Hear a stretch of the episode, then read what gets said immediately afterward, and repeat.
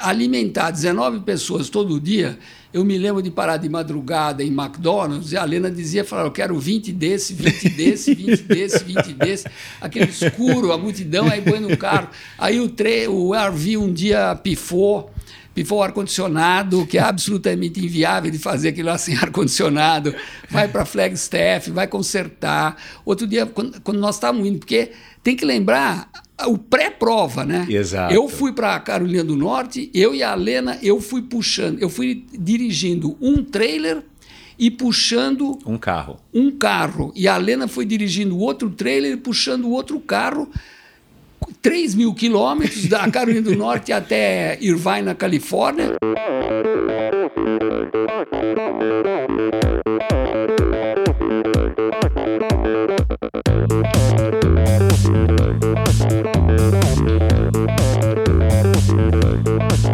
Olá pessoal, sou o Michel Bogli e este é o Endorfina Podcast. Aqui você ouve minhas conversas com triatletas, ciclistas, corredores e nadadores. Pessoas interessantes que são, acima de tudo, movidas à endorfina.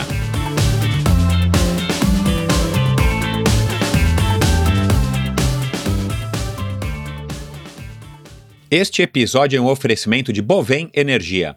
Você sabe como funciona o mercado de energia no Brasil? Você sabe que é possível comprar energia para sua empresa e indústria? Que você também pode escolher de quem comprar esta energia, o que pode gerar uma economia substancial no custo final da sua produção? Conheça então a Bovem Energia. A Bovem é uma comercializadora de energia que também presta serviços de gestão e migração. Assim como meus convidados, para a Bovem, energia é um assunto muito sério uma empresa sólida e confiável, com profissionais experientes e treinados para lhe oferecer agilidade no atendimento, robustez e competência na condução dos negócios. Saiba mais em bovem.com.br. B O V E N.com.br. De energia, a Bovem entende. Olá, pessoal. Sejam todos muito bem-vindos a outro episódio do Endorfina Podcast. Muito obrigado aí a todos vocês que têm mandado seu, seus comentários, críticas e sugestões. Eu sempre digo isso no começo de cada episódio, mas é verdade, isso para mim faz toda a diferença. Então, se você chegou agora e está ouvindo o Endorfina Podcast depois de ter ouvido da semana passada com João Paulo Diniz, que me trouxe com certeza muitos novos ouvintes, João Moedo e João Paulo Diniz foram dois episódios que, pelas estatísticas aqui, eu sei que me trouxeram muitos novos ouvintes. Então, seja bem-vindo, muito bem-vindo você que está aqui agora acompanhando mais um episódio do Endorfina e você que já está ouvindo outros episódios passados do Endorfina Podcast, depois de conhecer o Endorfina através do João Moedo e do João Paulo Diniz. Esses dois joões me ajudaram bastante na divulgação do meu trabalho e eu insisto e recomendo e peço que você, por favor, faça esse comentário no iTunes Store, vai lá rapidinho, dá um pause agora aqui no meu, no meu podcast, vai lá no iTunes Store e faça um review, digite lá algumas palavras é, sobre o que, que você acha desse podcast e dê algumas estrelinhas. Isso com certeza me ajuda bastante e me estimula a estar tá desenvolvendo cada vez um trabalho melhor. E no episódio de hoje, como não poderia de deixar de ser, já faz tempo que eu estou esperando para gravar com o Cid. Finalmente ele teve no Brasil no ano passado, nas festas de final de ano, veio passar aqui com parte da família e a gente conseguiu, graças aí à ajuda do Flávio, sentar frente a frente bater um papo bacana sobre a, a, história dele. Eu mesmo já conheço o Cid há muitos anos, mas muita coisa eu não sabia. E aí tem uma coisa que as pessoas que são meus amigos mais próximos sabem. Eu sou um cara curioso, claro, por isso que eu faço o Endorfina Podcast, é, é, é poder gravar todo esse, esse conteúdo em áudio e poder compartilhar com vocês, mas eu tenho um apreço especial por conversar com pessoas que tenham uma história maior e normalmente as pessoas com mais idade têm uma história muito mais longa, obviamente. Então, assim, foi um grande prazer, uma surpresa muito grata também conversar com o Cid. É, enfim, desde o comecinho da carreira dele, como é que é a ligação dele com os esportes, como é que foi a ligação dele com os esportes. O Cid ingressou no triatlon já depois de, de, dos 50 anos de idade, junto com a Lena, a fiel escudeira dele, aí 55 anos juntos, e aí a gente vai falar um pouco disso também. E a gente conversou sobre diversos assuntos, sobre a loja deles, dele, do filho e da família, Inside Out Sports, nos Estados Unidos. Eles têm lá duas lojas que são referência no tanto para o Brasil quanto para o público americano, né? Lojas especializadas em triatlon, né? Corridas, natação e natação, corrida e ciclismo. E a gente conversou também sobre Race Across America. O Cid foi o, o, o grande responsável aí por estar me convidando a, a, participar do Race Across America lá atrás, em 1994. E depois disso a gente ainda voltou em 95. A gente conversou sobre o Ironman do Brasil, que ele teve uma participação ativa aí ao lado do Ija Madruga.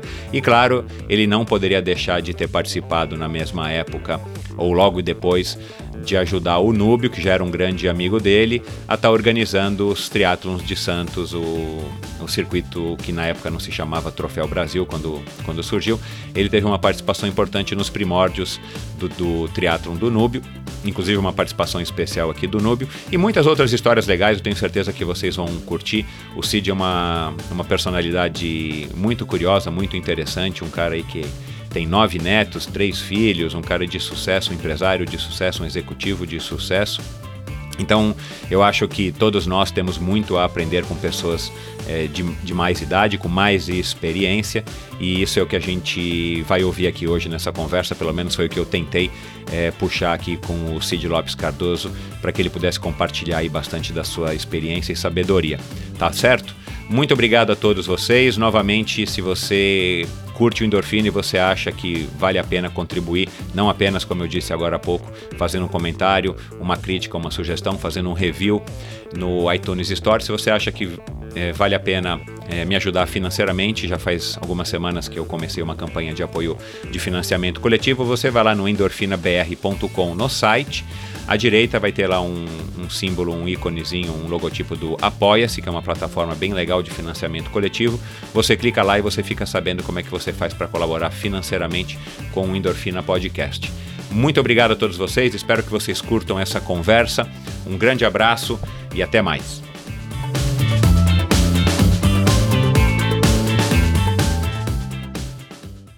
Este jovem senhor tem uma história de vida que é no mínimo inspiradora. Construiu uma longeva carreira de sucesso trabalhando numa multinacional líder de mercado. Em paralelo, aos 25 anos trabalhando como executivo, foi criando uma bela família ao lado de sua parceira de vida, Alena. Com ela tiveram três filhos e estes lhes deram nove netos. Estreou em maratonas aos 53 anos e foi aprender a nadar depois de dois, quando finalmente estreou em provas de triatlon.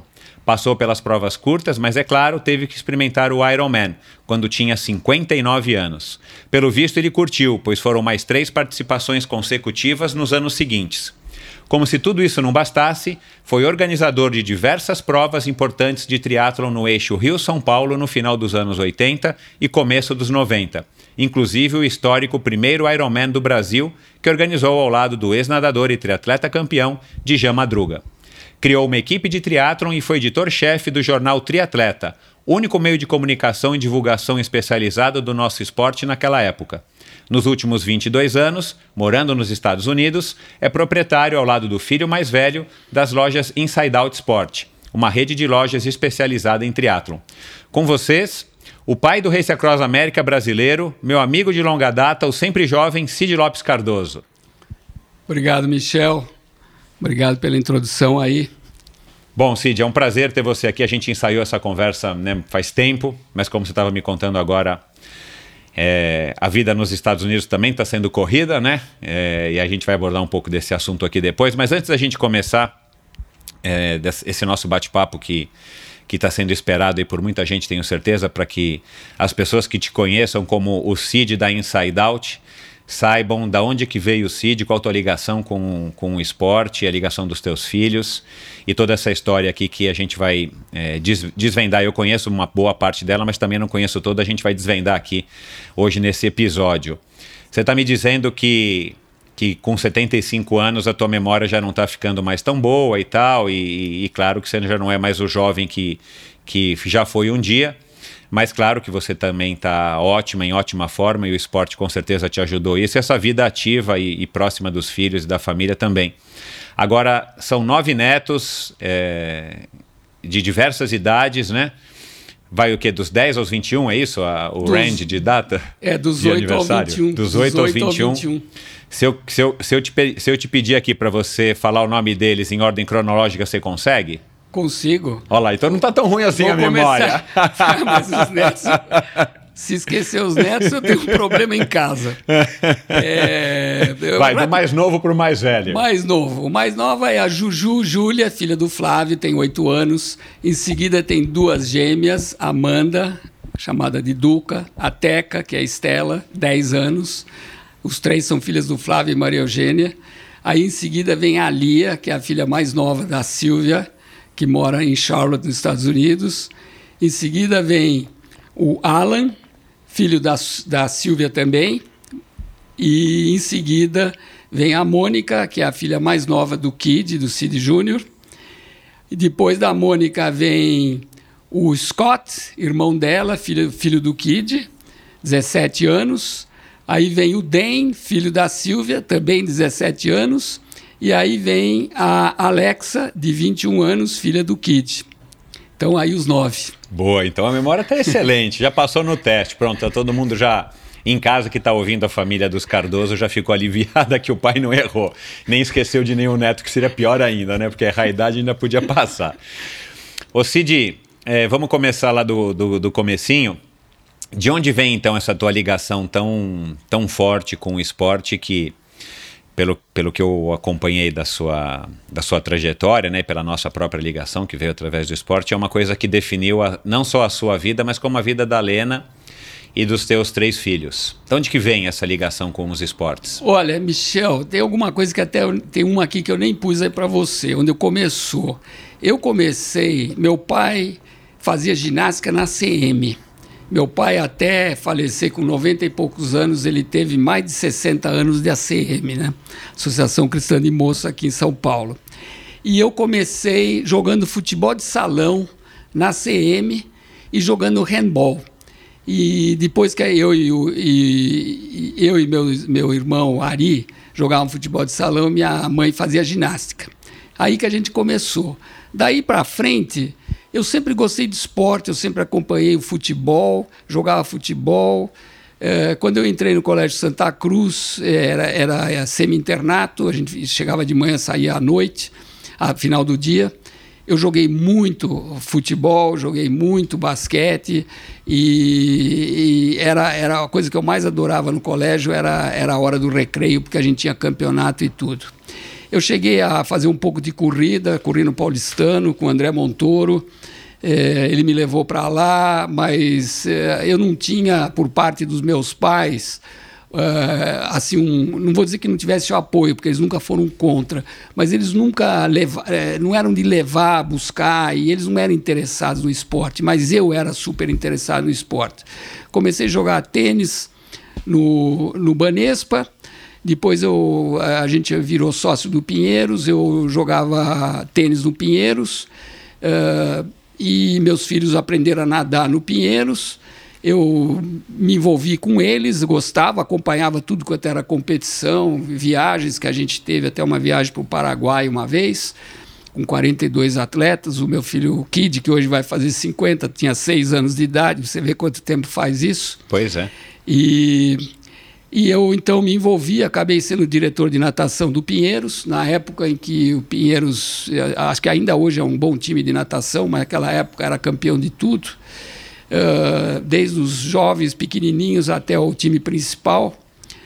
E só que logo em seguida eu fui transferido para os Estados Unidos, eu estava trabalhando na IBM, fui transferido para os Estados Unidos, procuramos um time para nadar, porque era o que eles, os três faziam e entramos num time chamado Badgers, The Badgers. O técnico era um rapaz chamado John Collins. John Collins era, foi o técnico da seleção americana de natação em 1984 nas Olimpíadas. E no time tinha um nadador, Rick Carey, nadador de costas que foi campeão olímpico. Então o Badger era um time bastante conhecido pelo técnico e por alguns nadadores. Meus filhos nadaram lá. Uh, o treino era um, um pouquinho bem mais forte do que era no Pinheiros. A gente ia nas competições no Pinheiros, nadavam duas ou três provas por dia, lá eles nadavam seis, sete provas por dia Uau. e não tinha moleza. Treinava de manhã, treinava à tarde. Eles nunca foram campeões, mas eles sempre foram, sempre foram bons nadadores. O Flávio, logo de cara, se encheu da natação e quis continuar no tênis. Aí ele passou a jogar só tênis. Então eu e a Lena nos revezávamos fins de semana, nesses três anos que a gente ficou lá. A gente ia para tudo quanto era competição de natação e nós íamos para tudo que era competição de tênis, tá certo? Ou a gente tinha que nos virar, porque fim de semana o Flávio podia competir em Rye, que era uma cidade a uma hora de onde a gente morava, e os outros tinham uma competição de natação a duas horas de onde a gente morava. Ou então a gente viajava para Washington ou para outros lugares. Nós morávamos perto de Nova York nessa, nessa época. Então, nessa época, o meu esporte era o tênis e o esporte deles era natação e tênis. A Lena jogava tênis também. Eu jogava tênis com o pessoal da IBM e entrava nos campeonatos que eu podia entrar na minha categoria já de semi-velho, né? 50, 50 anos. E eles estavam lá. O Kid começou a correr nessa época, com 10, 11 anos, ele começou a fazer umas corridinhas locais. Eu incentivei, eu gostava de correr, eu era, não, era, não era ruim de corrida eu queria, gostou. Aí a gente voltou para o Brasil, foi transferido de volta para o Brasil pela IBM, fui transferido para o Rio de Janeiro. E um determinado dia, eh, a gente ouviu falar num tal de triatlon. Vinham dois americanos competindo numa prova de triatlon aqui. Eu, depois, se você quiser, Michel, eu vou achar o nome deles, porque eu não me lembro mais. Mas eu mas, me lembro mas, do loiro e tal. Deixa, deixa, só te, deixa só voltar aqui e fazer uma pergunta. Você falou que nenhum deles nadou muito bem, mas eu lembro que a Silvia nadava bem. Ela talvez não fosse campeã de natação, mas a Silvia era uma menina que nadava super bem. É, o, os, principalmente o Kid e a Silvia nadaram, chegaram a ser bons nadadores tá certo? Mas o Kid chegou a nadar, você sabe, ser nadador, você chegava num ponto, você tinha que ter um índice Sim, no Campeonato é, Paulista é, ou Brasileiro. É, você chega eles num, tiveram, num topo, é. O, a Silvia teve mais, a Silvia nadou bem em peito, por incrível que pareça, eles eram nadadores de peito e a filha da Silvia também é nadadora de peito hoje. Olha isso. Então, o Kid era um bom nadador de peito, o resto ele era mais ou menos, a Silvia era uma boa nadadora de peito. Nos Estados Unidos, eles se deram bem, só que a competição nos Estados Unidos é um pouquinho maior do que aqui, tá certo? Aqui você ia numa competição. Hoje a gente vai numa competição de natação nos Estados Unidos, eles terminam a prova nem saem da água. Eles ficam na água, a próxima turma já, já mergulha. E, é uma velocidade impressionante, porque o número de nadadores é fenomenal. Tá certo? Não, não dava. Então, eles nadaram bem, eu vou dizer, quando eu digo nadaram bem, eles não, não eram nadador é, de novo, vamos fazer uma comparação com os Estados Unidos. Hoje, quando você tem o tryouts para a Olimpíada, você começa com 3 mil atletas que têm índice para irem é. para as Olimpíadas. É o que, é o que a gente chama aqui de N, né? Lá tem um N gigantesco e desse sai Michael Phelps, é. e, enfim. E, e, você vê que, por incrível que pareça, um que nadou numa Olimpíada continua nadando na outra, porque continua sendo os melhores, mas aparece nesse meio tempo. Muita esse ano, gente. Esse ano apareceu o cara que nadou, tá, nadou na, numa das provas internacionais e bateu bateu todos os recordes do Michael Phelps. Olha lá. Entendeu? O cara tem 20 anos.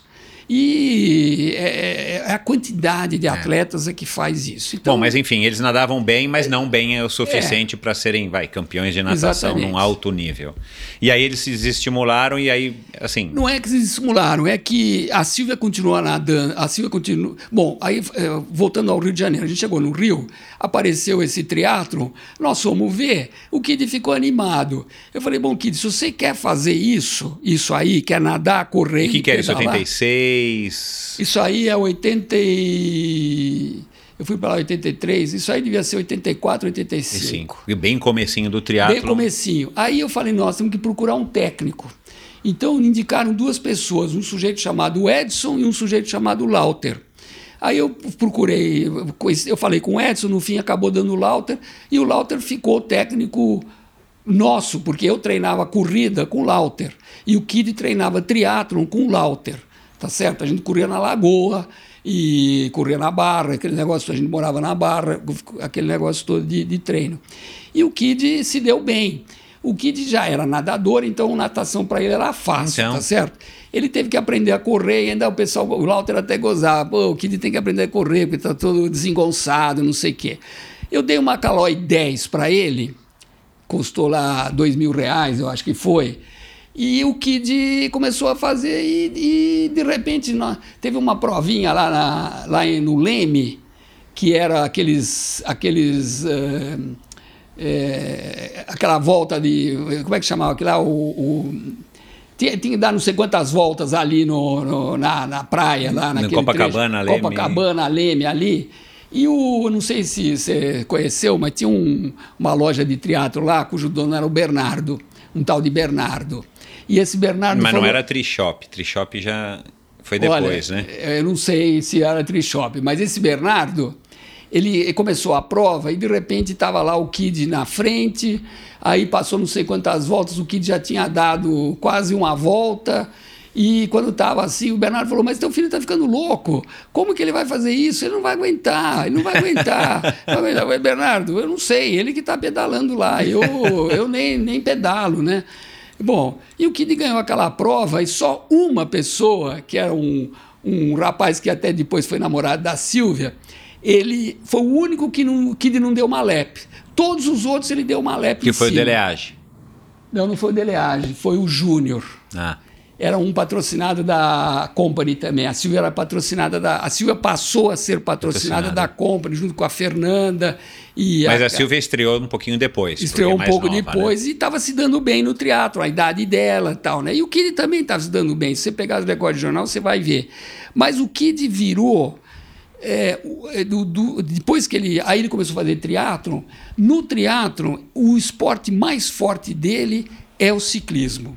E o mais fraco dele é a natação. Por incrível que pareça, Caramba. por incrível que pareça, o cara que foi nadador e que podia manter, o que ele, é, é, duro ele manter nesses Ironmans que ele faz, ou essas, esses meio Ironmans e tal, manter um, um tempo uh, vamos dizer, compatível, compatível com, com a natação, nadava, é, tá ou compatível com o ciclismo e com a corrida Mas dele. a, a bicicleta, só para você ter uma ideia, na, na eu acho que foi Lake Placid, a última prova de Lake Placid do Kid. Ele terminou a natação na categoria entre os 60 e 70 da frente, um 300 na categoria dos 40, até os 49, né?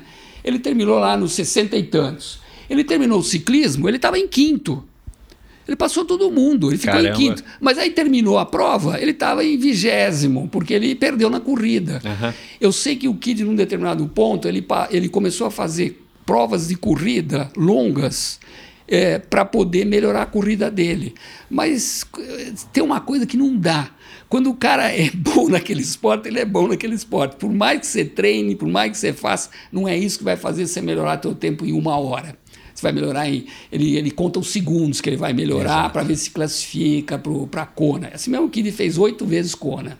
Então ele não, ele não tem o que reclamar. Claro, claro. Certo? Agora, deixa, deixa eu só fazer uma pergunta. Você falou que estudou no Santa Cruz, que é um colégio de padres canadenses, né? Ele surgiu com esse dessa origem.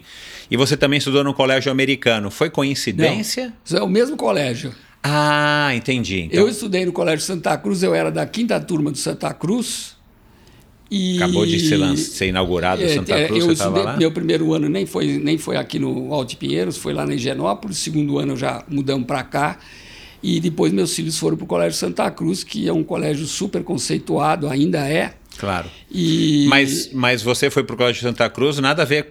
Ele não é americano, ele é canadense ou ele é canadense? Ele é canadense. É, ah. ele, é, ele foi fundado pelos padres canadenses de Montreal. Ah, por isso que o símbolo é uma folha de. É, de, de, de é isso aí. Eu também esqueci agora, me fugiu. Então ele foi fundado pelos padres canadenses. Na minha época, o Santa Cruz tinha assim 10, 12 padres. Hoje não tem mais padre no Santa Entendi. Cruz, tem um padre só. Mas é, você foi para lá por conveniência, ou porque era uma escola boa, não porque tinha alguma coisa a ver com a América do Norte ou o Canadá. Mais ou menos. É porque eu, no primário, meu pai, com a visão dele, que eu só posso dizer que ele tinha uma visão me pôs no Colégio Santa Maria. O Colégio Santa Maria na estrada de Interlagos, que era começou fundado pelas freiras americanas de Washington D.C.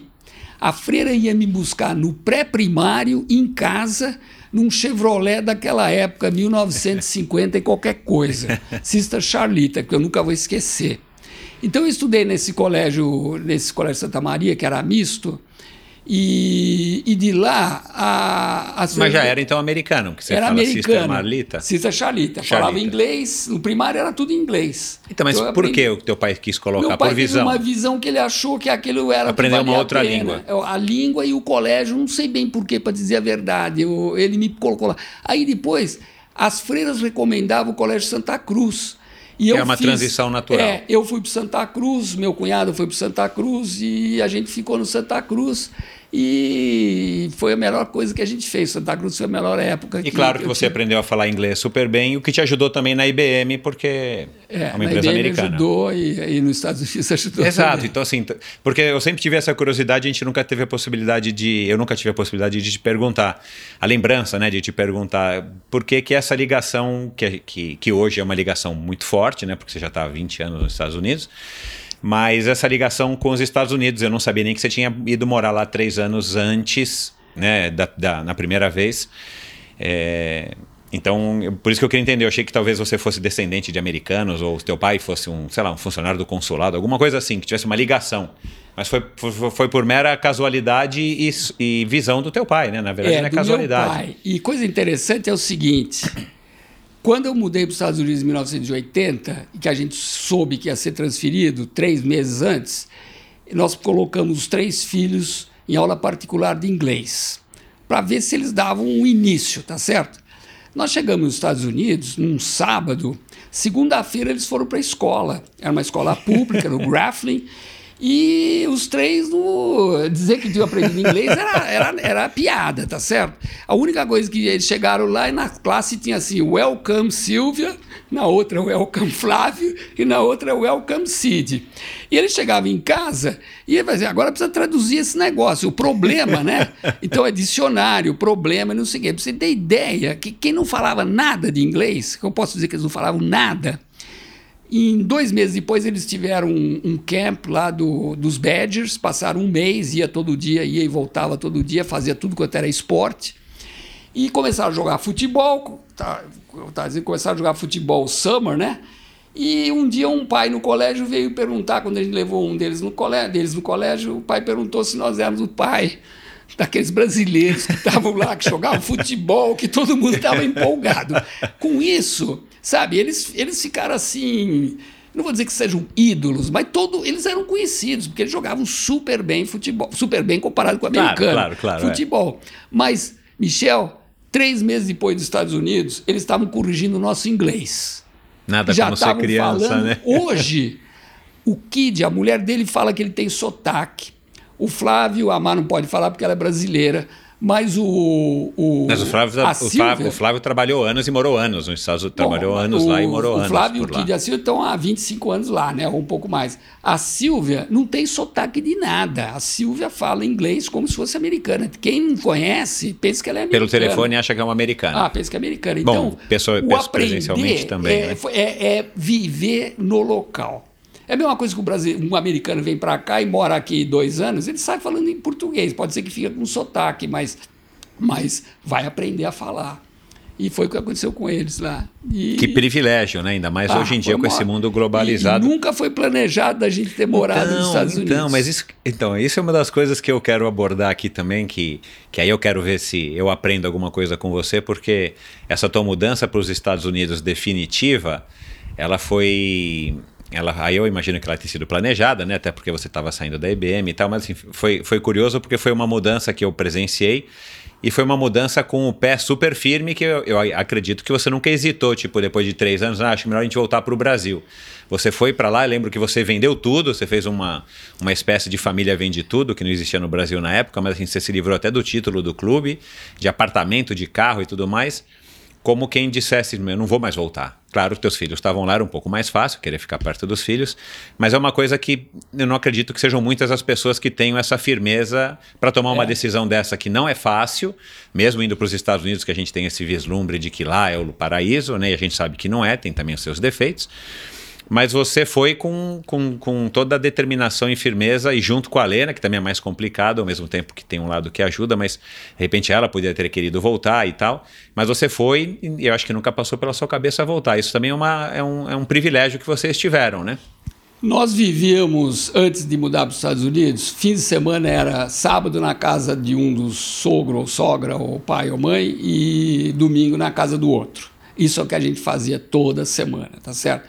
Quando deu a oportunidade dos Estados Unidos, eu não pestanejei. Nós vamos e vamos voltar, quer dizer, a gente vai e volta, então é, vai ser uma experiência. Depois que você se desvencilhou desse negócio de família, de todo fim de semana ter que ir, e em seguida nós fomos transferidos para o Rio de Janeiro, nós ficamos longe. Ficou muito mais fácil de fazer as coisas da família. Como hoje, meus filhos, cada um tem a família dele, já que o Flávio voltou para o Brasil por razões de emprego e a Silvia foi morar em Charlotte, cada um tomou a sua decisão. Nós tomamos a nossa aquela época. E a razão principal foi a gente ter morado naqueles três anos lá. Porque eles foram, quando nós voltamos e fomos para o Rio, nós não conseguimos, nós fomos pôr na escola no Santo Agostinho, não sei aonde, não tinha lugar. Nós chegamos em julho aqui, não tinha lugar. Então, Helena, sabe do negócio? Nós não pagamos BNH, eu tinha comprado o apartamento do Rio de Janeiro, com que eu tinha vendido a minha casa de São Paulo. Falei, nós não devemos BNH, não devemos nada. Vamos pôr na escola americana. Eles foram para a EA, Escola Americana do Rio de Janeiro. Porque conseguiram isso, entrar também a procura por vagas. Por é, aí a, chegou lá e três filhos e não sei o quê, nós claro, entramos, é. né? Então isso, isso uh, fez com que eles, em seguida, uh, uh, quando o Kid estava terminando o colegial, ele falou para mim, tá aí um diretor de uma universidade americana. Sabe, as universidades americanas vêm para o Brasil para convidar Isso. alunos. Eu fui lá e falei, vamos conversar com o Mr. Jack Blackburn, que era o nome dele, diretor de, admissões da Universidade da Virgínia. Falei, Kid, eu não conheço a Universidade da Virgínia, mas a gente sabe que é uma das melhores, das boas, universidade pública, das boas, e eles estão. E eu conversando com o Mr. Blackburn, ele falou: olha, nós queremos estudantes estrangeiros nós estamos procurando, e o preço que você vai pagar é o preço do in-state. In-state quer dizer, é como se você morasse na Virgínia e pagasse os impostos. Você não vai pagar do out of state, que custa assim de três vezes mais caro. E nós fomos para a universidade, eles foram para. O Kid foi, depois foi a Flávia em seguida, depois foi a Silvia, para encurtar a história. Os três ao mesmo tempo, porque o Kid estava no quarto ano, o Flávio no terceiro, a Silvia estava no primeiro estudaram lá. Depois que eles ficaram lá, e um dia o Kid falou: é, eu, eu vou casar. Aí a gente, putz, tá bom, vai casar, tudo bem. A gente, já, a gente ia para lá muitas Isso, vezes, a é, Helena passava é. férias, aquele negócio todo, fizemos um Race Across America, não sei o quê. O Kid ia casar. Aí o ano seguinte, o Kid casou em 95. Aí a Silvia, eu vou casar, era 96. Falei, Helena, está na hora de sair. Então a gente, eu tinha saído da IBM, estava trabalhando numa outra empresa de software. Aí eu decidimos, vamos embora, mudamos. Maio de, do, de 1996, mudamos para lá. Aliás, eu fui para lá, fiquei quatro dias lá procurando casa, eu vi 30 casas, voltei, mandei um e-mail, falei, Kid, pode dizer que nós ficamos com essa casa aí, fechamos a casa, acabou, pagamos à vista, porque eu tinha vendido meu apartamento à vista aqui, e acabou, mudamos, vida nova, Aí, dia seguinte, comecei a trabalhar na loja. Conta um pouquinho aí, antes da gente falar da tua ligação com o triatlon, de onde que surgiu a ideia do, do, do Kid, ou sua e do Kid, de montar uma loja de, de triatlon, que sempre foi, né? Não era uma, uma bicicletaria que virou uma, uma try shop, é, sempre foi uma loja de triatlon. De onde que surgiu essa ideia, esse empreendedorismo? Você não tinha a experiência ideia... até então, porque você foi sempre um executivo. Partiu do Kid e você só deu o apoio para ele? Foi uma tremenda coincidência. O Kid trabalhava para uma empresa brasileira em Raleigh chamada Rodobens. Quem estiver me escutando que for de São José do Rio Preto vai saber que a Rodobens... Tem, nós temos ouvintes lá. Rodobens é, era tem uma é, o presidente da empresa se chamava Valdemar Verde e eu como eu trabalhava em vendas na IBM e um dos meus clientes era Rodobens e eu tinha bastante contato com o Valdemar. Então, um dia, e o Valdemar era sócio do Pinheiros. E a gente falava, conversava, é, negócios e coisas pessoais, e o Valdemar uma vez me contou que eles estavam abrindo uma revenda de caminhões. Eles, eles, eles trabalham com caminhões, né? fazem uh, uh, consórcio, aquele negócio todo, depois carro que eles fizeram. Ele, vamos, nós estamos comprando uma revenda do Freightliner, que é o equivalente do caminhão. Eu falei, tudo bem, legal, tal. Passou pouco tempo, eu estava correndo no Pinheiros, dando aquela volta pelas paredes, né, do Pinheiros e putz, cruzo com o Valdemar. Nunca, nunca nas minhas corridas, eu cruzei com o Valdemar. Foi a única vez na minha vida. Aí paramos, conversamos, ele falou, oh, sim, tudo bem. Aí falei, como é que vai? O Kid já estava para se formar. Exato. E problema de, se, de trabalhar depois que se formar nos Estados Unidos não é muito fácil. Você, tem que, você tem, pode trabalhar um ano e depois você tem que voltar para o país de origem. Você não pode ficar lá se não tiver visto de trabalho. Ah, e aí o Valdemar, eu falei, problema. aí eu falei com o Valdemar, ele falou, o Kid não tinha visto, tinha visto de estudante, né, os três. Eu falei, Valdemar, como é que vai? Ele falou, ah, mais ou menos, a gente tá, o, vamos perder lá o, o fulano de tal e tal, estamos procurando um empregado. Eu falei, você está procurando alguém? Olha, meu filho está acabando de se formar na Universidade da Virgínia. Ele falou, faz o seguinte, está aqui o telefone e o, e, o, e o nome, não me lembro lá, mais ou menos isso, fala para ele telefonar lá. Uma semana depois, o Kid botou tudo no carro dele. Se mudou? Que era um Kia velho, que ele tinha na faculdade, que custou assim mil dólares, usado. Se mudou, começou a trabalhar. Foi vender caminhão. Foi ser gerente geral da Freightliner. Não, gerente geral não. Ele foi, sem, ele foi trabalhar ajudando o gerente geral e logo em seguida o gerente geral saiu e foi para uma empresa em Laredo, no Texas. O Valdemar foi até lá e falou: Cid, eu estou te convidando, você agora é o novo gerente geral. Ele tinha 23 anos, passou Uau. a ser o gerente geral da Rodobens. Passaram dois anos, o, o Valdemar falou que eles iam mudar, eles, eles faziam também, eles vendiam pneus usados para o Brasil, importavam peças da Coreia. O Kid foi para a Coreia para fazer negócio e tal. Aí voltou e falou: Olha, nós vamos mudar para Miami. É, por razões de business e tal, vamos mudar para Miami, queremos te convidar para ir para Miami. O Kid estava noivo da Kathleen. É. Aí ele falou: Olha, infelizmente não dá. Aí o Kid, por telefone, não existe, lembra que não existia e-mail, não existia telefone, né? era, era, telefone celular. celular é, nem WhatsApp. Te, por telefone, nem WhatsApp, nada, tá certo? Era tele, eu, para falar com eles no telefone, eu mandava uma carta dizendo vou ligar tal dia, tal hora, e ligava no telefone público do corredor da universidade para eles atenderem o telefone. Né, o que ele me liga e fala, Papi, aconteceu isso. O que, que você acha de eu abrir uma, de eu abrir uma loja? Porque fulano de tal era um, um sujeito chamado Keith, Keith uh, Simmons, que é o dono da Xterra hoje.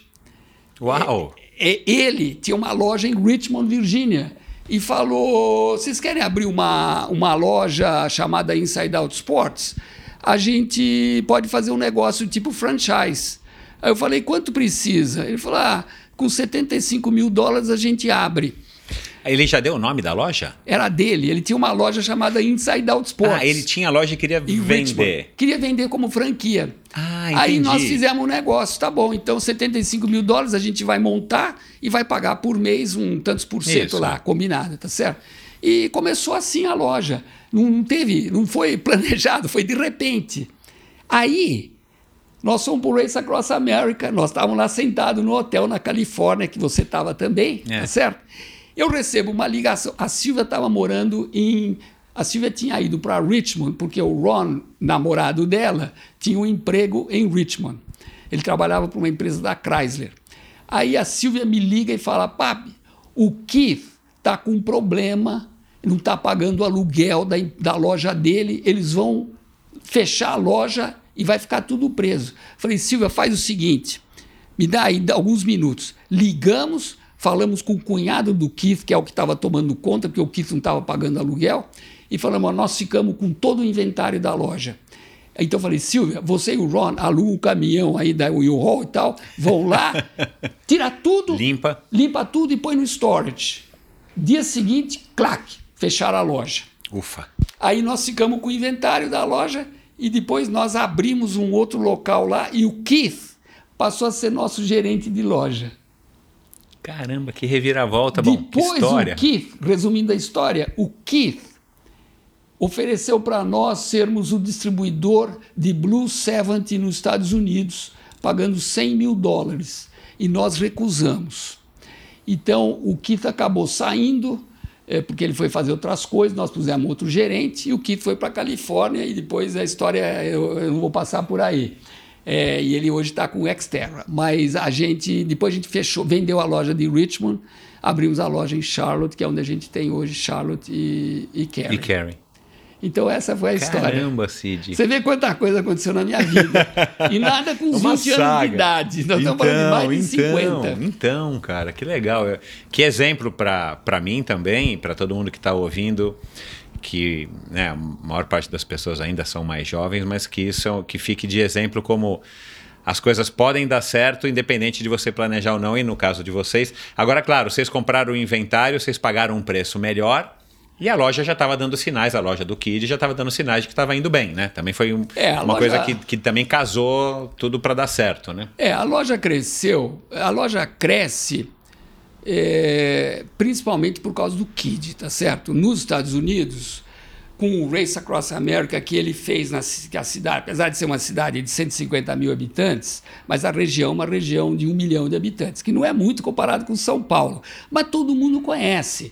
Então, nós não temos concorrência de triatlon na, na cidade. Nós temos concorrência hoje da Amazon, nós temos Isso, é. concorrência, O mundo ficou um concorrência pouco de menor, loja é. de, de, de- Online. de on- online, temos concorrência de loja de tênis, tá certo? Mas triatlon, quem quer falar de triatlon, de Ironman, de meio Ironman, vem falar com a gente. Aí nós nos associamos, fizemos um bid para entrar no Ironman. Quem ajudou foi o Keith. Falou: olha, eles estão procurando uma loja para ser o bike shop do Ironman. 2001, nós fizemos um bid e ganhamos e passamos a ser a loja do Ironman. Por Durante- 13 anos. por 13 anos, 12 a 13 anos, tá certo? A gente foi e a gente, putz, era, era espetacular. É a loja que a, atende na nas expos, A loja que atende de nas todos Expo- os Ironman, inclusive do Havaí. E do Havaí nós fizemos também alguns deles, Ah, não tá. todos. E depois, para entrar no Havaí, aconteceu uma outra. Nós falamos o Keith, com o Keith. Nós, nós queremos falar com alguém do Ironman, porque ele tinha ligação com todo mundo. Nós queremos falar com alguém do Ironman sobre a Expo em Kona. Resumindo a história, o dono da loja de Kona, chamado BNL, existiam duas Sim, BNL, é, Kona, é, Kona e Califórnia. Ele morreu. E a mulher dele está procurando alguém para ser sócio ou comprar a loja. Também, resumindo a história, a gente comprou a loja. E a gente ficou com a loja de Kona. Durante quatro anos, nós mandamos gerente de, da Carolina do Norte para lá. Só que a experiência mostrou que a loja só tinha resultado bom na Em época outubro. de outubro, com um grave problema. Os estrangeiros que vão para a Kona, nenhum quer gastar. Naquela época eles não queriam gastar. Hoje eles não querem gastar porque eles têm tudo. Hoje É. em dia todo mundo tem tudo, tá certo? Então os alemães iam lá, eles chegavam no primeiro dia, quanto é esse par de rodas? Sei lá, 2 mil dólares. Ah, tudo bem. No dia seguinte, quanto é esse par de rodas? Ah, a gente faz por 1.800. Voltava no outro dia, ah, quanto é esse par? No último dia ele falou, ah, nós damos, sei lá, vou chutar aqui, dou mil dólares eu levo. Você vendia se você quisesse, tá certo? Mas era assim, então não, era, não dava para fazer dinheiro. Então, Aí vocês se livraram depois da a gente Vendeu, é, nem me lembro como é que a gente vendeu aquilo. Mas ela existe ainda hoje? Ou ou mudou? Acho que mudou, né? É, a Bienal não existe mais. Inclusive É. a da Califórnia foi a falência. Porque o cara da Califórnia passou a trabalhar para Cervelo depois. Eu- eu- nós conhecíamos ele. Entendi. Entendeu? Bom. Então a história é essa. Bacana. Vamos voltar então aqui à tua ligação com o triatlon como organizador. Aí o Cid começou a, o Kid, né, o Cid Júnior é o que a gente chama de Kid, né? O Kid começou a participar dos triatlons, eventualmente a Silvia depois de um tempo também. De onde que veio a, a oportunidade ou a ocasião para que você começasse a organizar provas também sem nenhuma experiência, porque você trabalhava na IBM? É, eu trabalhava na IBM, era, era, minha, era o meu ganha-pão, tá certo? Era na IBM. E os fins de semana e treinos eram com os filhos, a Silvia, o Kid e o Flávio. O Flávio jogava tênis, mas o Flávio também já fazia alguma coisa. Ele não fazia o triatlo porque o tênis tomava as horas dele o tempo integral. Mas aí a gente, a Silvia eh, passou a ser patrocinada pela Company e eu, o Luiz Carlos, que era o, o dire... a, a Company, mas depois Armazém do Esporte. Não sei se você lembra do, do nome Armazém do Esporte. Claro, Eles claro que eu lembro. sete lojas, tá certo? O Luiz Carlos, que era casada com uma alemã, o Luiz Carlos ele foi da Mauá, onde eu estudei também, engenharia, no mesmo ano que eu. E ele era o executivo lá das, das lojas do Armazém do Esporte. Era muito amigo de um, de um sujeito chamado Armando Andrade, que trabalhava na IBM junto comigo. E através do Luiz Carlos, a gente chegou no Dijan. E através ainda do Luiz Carlos, que tinha conhecido alguns triatletas americanos, eles falaram: putz, em vez de fazer, por que vocês não organizam prova? Tá certo? A prova aqui é, é isso, é isso, é isso. Vários... Aí então, entre eu e o Dijan, a gente formou uma, uma parceria nada super oficial do que existe essa empresa, nada disso. Mas era Vocês se associaram, vamos, vamos, vamos dividir o trabalho e vamos organizar. O Armando Andrade, Flávio Perpétuo, que era outro que trabalhava na IBM, o Armando faleceu ano passado. O Flávio Perpétuo, o Flávio, meu filho, ajudavam nessa organização das provas em si. E aí a gente procurava patrocinador, tá certo? E caímos na CIA. De repente foi a CIA aqui em São ah. Paulo e a gente fez um contrato de três provas, que foi Belo Horizonte, Rio de Janeiro e Santos. Eu não sabia que você que tinha organizado o CIA. O CIA era eu e o Dijan.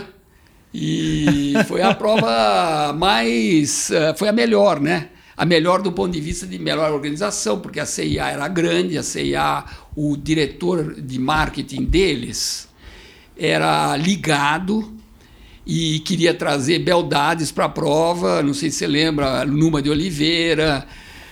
Eu não fazia teatro ainda, mas eu fiquei sabendo, é, enfim. E, e, outras pessoas que ele trouxe que enfeitavam, tá certo?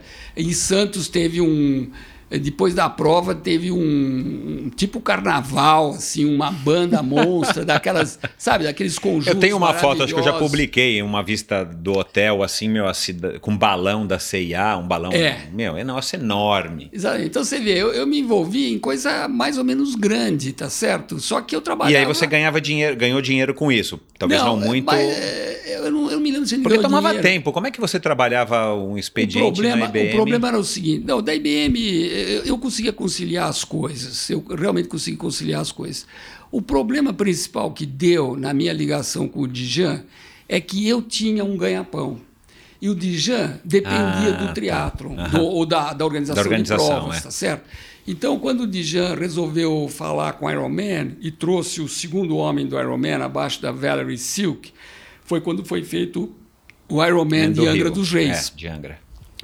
E ele veio e ficou animado, tá certo? Uma prova super Uh, caseira, porque saía de Angra, chegava lá e ganhou o Christian Bustos, que depois foi segundo em, no, em Kona. Então, sabe que o Christian só... Bustos vai estar aqui no Endorfina já já. Ah, é? É, já topou. Eu só tô só estou precisando mandar a pauta para ele. O Christian Bustos foi sempre super legal com a gente, comigo. Eu procurei o Christian Bustos depois disso, tivemos alguns contatos ele perdeu do Mark Allen no, Exato, no Havaí. É, no Havaí, 90 né? E... Eu nem sei, Michel. Eu, eu já não. essas coisas eu não vou saber. Deixa, deixa eu só fazer uma pergunta. O Dijan, ele conseguiu esse contato naquela época com o Ironman do Havaí? Ele já tinha corrido no Ironman do Havaí? Acho que tinha. O Dijan tinha o recorde. Ele era famoso por causa do, da natação, né? Ele tinha o recorde da natação do Havaí. Do Havaí, ah, é, então E pronto. ele tinha nadado nas Olimpíadas de Roma, se não me engano. Uh -huh. Ele, tinha, ele ficou em quarto lugar. Ele Isso, não chegou a ganhar é. medalha, mas chegou em é, quarto lugar no é. 1.500 metros. Então ele já era um cara notório e, claro, aí ele conseguiu esse contato, ainda mais com o recorde do Havaí, trouxe para cá e conseguiu organizar um Ironman que não era uma franquia, mas era uma, um início de um protótipo do que viria a se é, tornar o que o Ironman é, é hoje. Exatamente isso. Agora, o Dijan ele tinha a personalidade de um executivo, tá certo? Como deve ter até hoje, porque faz tempo que eu não falo com o Dijan, mas acompanhando pelo que o Dijan posta aí, ele... Só que o Dijan, ele não, ele não dava moleza, tá certo? Como eu como eu já tinha meu ganha-pão, eu discutia assim muito mais, olha, vamos fazer a prova que é importante, os atletas têm que ficar satisfeitos, mas o Dijan ele precisava Era duas visões dinheiro. completamente Lógico. diferentes por questão da, é, da necessidade. Foi, foi isso é. que aconteceu, mas foi a época foi perfeita. Foi perfeito isso aí. Cid, e, e, e, vocês entravam em contato com a polícia, tinha alvará, tinha tudo, tudo certinho. Tudo, tudo. É, é, o, o, o Kid falou para mim, papi, agora que você vem para os Estados Unidos, você não quer organizar a prova? Porque é, é exatamente a mesma coisa. Tem uma grande diferença. Aqui no Brasil, a gente tinha que fazer a prova contra picaretas. Sim picaretas que o cara que, na hora de largar, chegava lá e dizia: Olha, perdi minha touca, mas minha touca é amarela, só que ele era da turma vermelha e acabava saindo antes da, da natação, uhum. porque, ou, é. oh, perdi meu número, não sei o quê, ou oh, porque aconteceu isso. E depois da prova, a quantidade de reclamações era enorme. Você sabe, vácuo. Vácuo é o tradicional, tá certo? Todo mundo reclama Continua do vácuo. até hoje. Continua né? reclamando. Agora, você vai nos Estados Unidos, você não vê reclamação. Não tem alguém, não tem uma pessoa que venha dizer, reclamar que o cara pegou vácuo, o outro pegou vácuo. Pode ter tido, você tem comentários, mas ninguém vai reclamar. A prova está lá para ser assistida, para ser uma prova legal e terminar bem.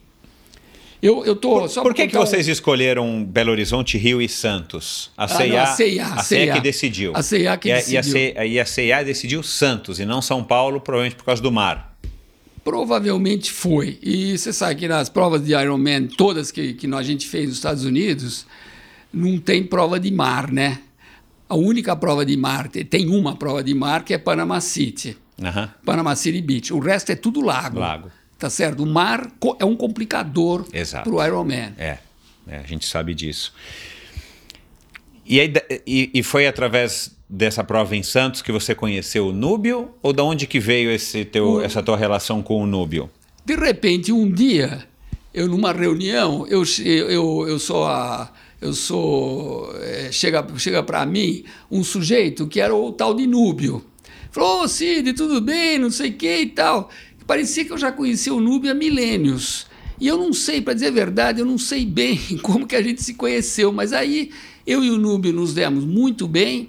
E eu falei, Núbio, se você quiser ajuda nas provas de Santos, é, nesses teatros todos que ele faz em Santos, eu estou disposto a ajudar eu não sou parceiro seu, mas eu faço a cronometragem, eu faço isso, eu faço isso, eu faço isso, eu mando as informações e faço, organizo a Expo e tal, e deu certo. E isso o Nubio ainda não tinha começado com o Troféu Brasil, era uma outra prova antes não. do Troféu Brasil. Você já entrou no troféu, você é... já entrou no Troféu Brasil? Olha, eu acho que já tinha entrado, porque eu me lembro que logo de cara ele, a gente falou, se trouxesse uns caras de fora, seria, seria legal, né? Ah, falar, então, então eu vou, eu vou falar, e eu, de alguma forma eu tinha acesso ao Scott Molina, então o Scott Molina veio. Aaron Baker, eu acho que não veio, porque eles não eram casados ainda. Mas as irmãs Puntos do Canadá vieram, e vieram alguns outros atletas que eu, de algum outro jeito, e eu nem morava nos Estados Unidos né, nessa época, eu consegui as informações e consegui levar para Santos. E cada ano é, foi, foi, vindo mais gente. E depois que eu mudei para os Estados Unidos, aí acabou, né? É, e nós éramos. Eu, vou, eu não vou dizer que a gente era uns profissionais de organização, porque a gente não era. É, mas perto fazia, do que é era, hoje, porque vocês têm a informação que vocês têm hoje. Mas na época vocês estavam fazendo um trabalho boa que era... vontade de é. fazer o melhor possível. Então a gente era um amador trabalhando para tudo dar certo. E tinha que aguentar as reclamações até as tampas ali, né? Viu? Eu tenho uma. Eu, a hora que a gente marcou essa conversa aqui hoje, eu resolvi falar com, com o Núbio e o Núbio mandou uma mensagem aqui para você. Vamos lá. Michel, tudo bem? Cara, puta, com o maior prazer, né? Cid é o irmão, na verdade ele é a família, né? Acho que para mim é, faz parte da minha família, né? É, então tá aí, segue o meu depoimento. O Cid Lopes Cardoso, é difícil falar do teatro sem falar do Cid Lopes Cardoso e família, né? A Lena, é, o irmão dele, o Rui, os sobrinhos, né, a família toda. E assim foi fantástico no começo do triato. É, o Cid, ele incondicionalmente, ele sempre se colocou à disposição para ajudar, vinha com a família, não recebia, assim como todo mundo, não recebia remuneração né? E logicamente os custos que tinha era, era a refeição, muitas vezes pagava a gasolina do próprio bolso. Na verdade, então foi um cara que o triato brasileiro deve muito para ele, muita coisa, não é pouca coisa. Né? O cara de uma personalidade fantástica, princípios éticos e morais, cara, é uma coisa que a gente vê tá descancarado hoje, a falta e o Cid é um exemplo de, de pessoas com princípios éticos e morais. Ele a família, né? Então foi um cara que agregou muito ao teatro, agregou muito ao meu trabalho.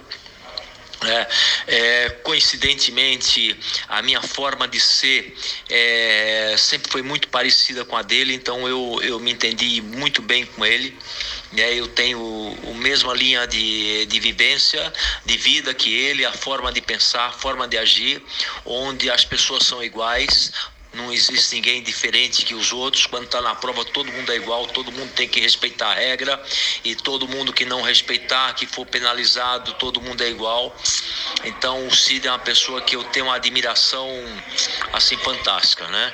Aliás, eu acho que todas as pessoas que realmente gostam do teatro é, tem que ter o Cid como, como fã né? Para mim é um do, eu sou um dos fãs número um dele. Eu sei que ele tem muitos fãs, né?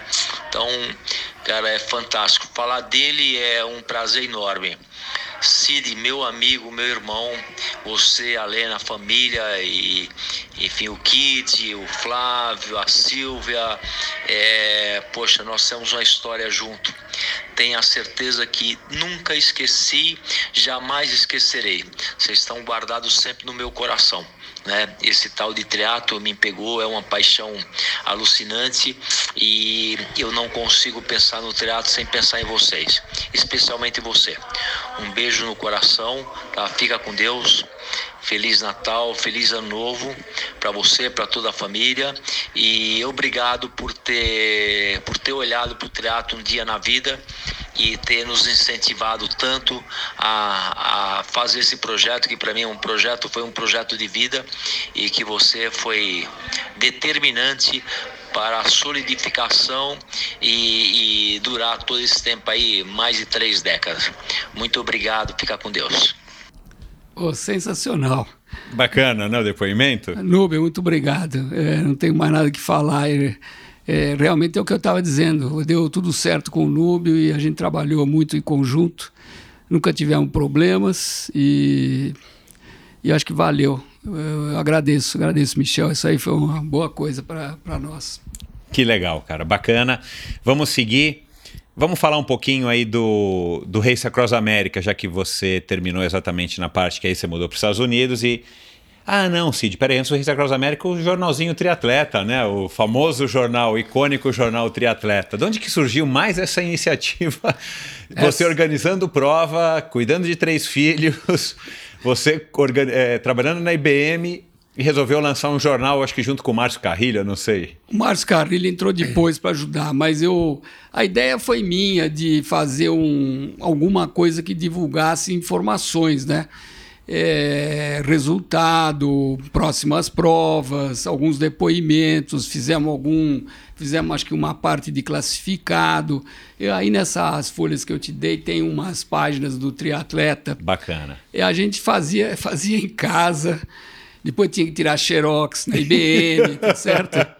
Depois tinha que pôr no correio, tinha que, tinha que etiquetar, colocar no correio. Isso tudo trabalho e, familiar. Trabalho familiar em casa. Eu morava lá na Barra, eu me lembro lá na, na cobertura do apartamento, tinha meu computador lá e fazia isso no dia a dia.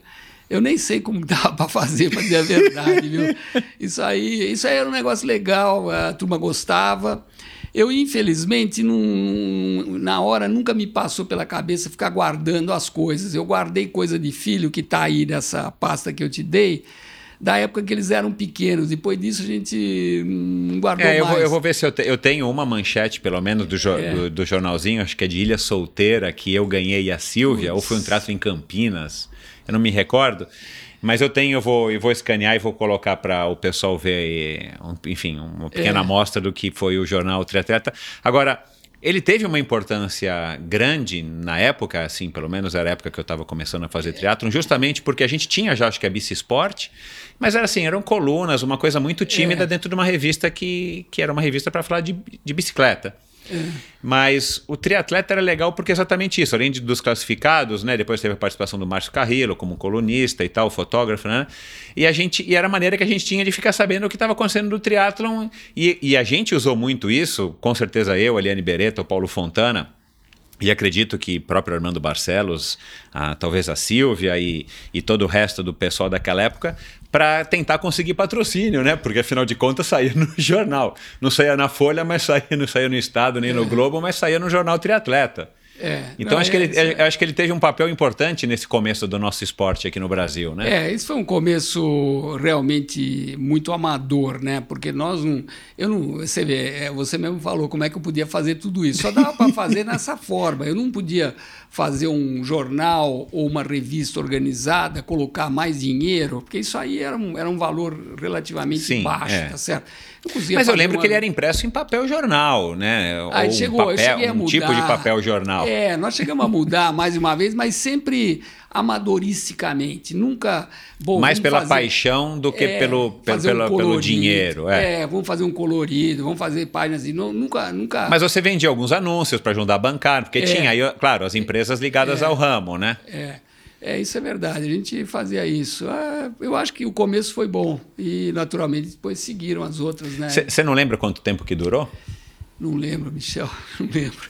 É, vamos ver se tem alguém vida- que está que tá nos ouvindo aqui que pode depois, de repente, até mandar alguma coisa, alguma imagem, É. quem tem essa, ou uma pequena coleção. Bom, como eu morei no Rio de Janeiro de 83 a 89, é, com certeza, é, 89 em diante, acho que não teve mais triatleta. Eu devo ter feito. Porque quando você se mudou para. São Paulo, já não, você Já não lembra tinha de mais. fazer Aí a, a vida, inclusive, bom, as crianças mudaram, eu, eu passei outras posições dentro da IBM, né? Então, eu não tava, eu estava ligado ao triatlon, bom, estava ligado ao núbio, com certeza, mas eu não estava fazendo triatleta, eu não estava mais fazendo triatleta. Eu acho que dava muito trabalho. É, não, que dava trabalho com Claro, pô, dava, porque mas é. eu, sabe, o, o interesse, eu acho que várias coisas vão Quem fazer. que redigia? Eu. Era tudo eu. Lá era eu que fazia. O que a- com certeza a Lena me ajudava era Claro, como é. etiquetar. Então você tem que imprimir as etiquetas. Aí tudo isso você tem que aprender, né? Porque não é um negócio Então, você, então. ou você faz a etiqueta à mão, escreve à mão o nome e põe uma etiqueta e cola. Ou então você aprende a fazer no computador. Naquela época o computador era outro tipo de computador, né? E as preocupações eram outras. Eu não sou um técnico em computador também, eu era um vendedor da IBM, eu trabalhava Aham. em vendas, né? A maior parte dos 25 anos de IBM eu trabalhei praticamente 20 anos em vendas, vendas. ou equivalente a vendas, né? As outras áreas, não posso ser venda, mas era desenvolvimento E- de negócio. Mas, por exemplo, de onde que veio essa. A Lena sempre te apoiou. Ou é um dia ela chegou e falou: Cid, não vai organizar a prova, não, o pessoal vai um dia bater em você e tal, porque não sei, não. Ou a Lena sempre te apoiou. Vamos fazer um jornal? Vamos fazer um jornal. Ela sempre estava ali para te Lena ajudar. sempre fez Que legal e sempre isso, hein, teve meu? junto com os, com, as- com os filhos também.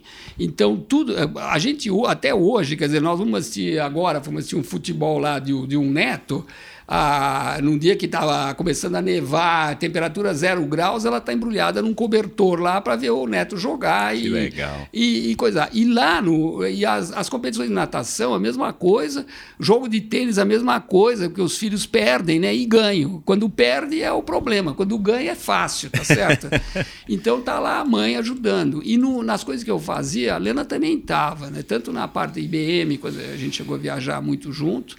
Como na parte dos, de, do que eu fazia, ela, a Lena participava da, da organização de um eh, aquele pré-prova lá que tem que entregar o kit Nossa e o nome Senhora, não bate. Exato, e não exato. sei o. Putz, que inferno que era aquele negócio. Quanta reclamação, e o nome está na lista errada, eu sou homem, eu sou exato, mulher, aquele exato, negócio. exato, Isso exato. tudo a Helena estava ajudando. Depois a gente pegou, eu esqueci o nome dele, mas o casal lá que fazia... Júlio. É, o Júlio, exatamente. Júlio. Júlio. é a mulher dele. Isso. E aí a gente a- a, simplificou um pouco a nossa parte, isso com o Núbio, né? Isso, a parte de informática, parte vamos dizer, né? Que informática, é, é. colocar os dados, fazer a inscrição e a cronometragem. Eu lembro do Júlio fazendo cronometragem. cronometragem. Quantas vezes a gente bolou como fazer? Lembra que a gente tinha o, a pulseira, que a gente Então. bolou a pulseira, depois tinha que tirar a pulseira, tinha que colocar no lugar, e depois estava faltando o número. Porque não, É, tinha, não tinha chip eletrônico, não né? tinha chip época. eletrônico. Aí quando começou o chip eletrônico, eu estava mais na fase quando a gente mudou, né?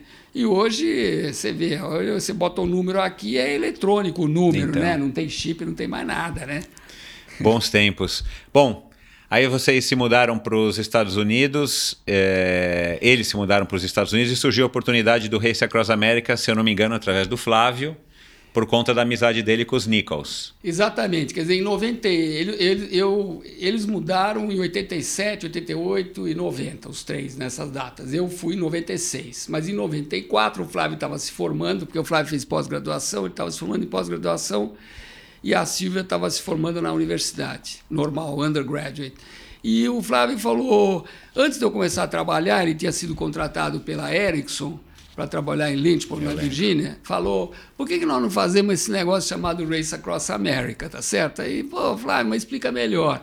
Aí a gente começou a se envolver e os Nicholsons lá, uh, colega de um deles, na, era um conhecido deles que pedalavam junto. Kid era presidente da, do time de ciclismo, depois o Flávio virou presidente do time de ciclismo, depois a Silvia virou secretária do time de ciclismo da universidade.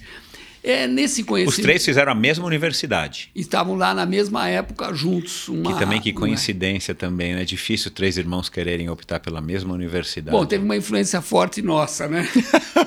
Não que a gente obrigasse, uh -huh, mas o uh -huh. Flávio, quando o Flávio, o Kid entrou, aí o Flávio fez, ele, ele foi aceito em, em Lafayette, na Pensilvânia, e era é, 12 mil dólares mais caro.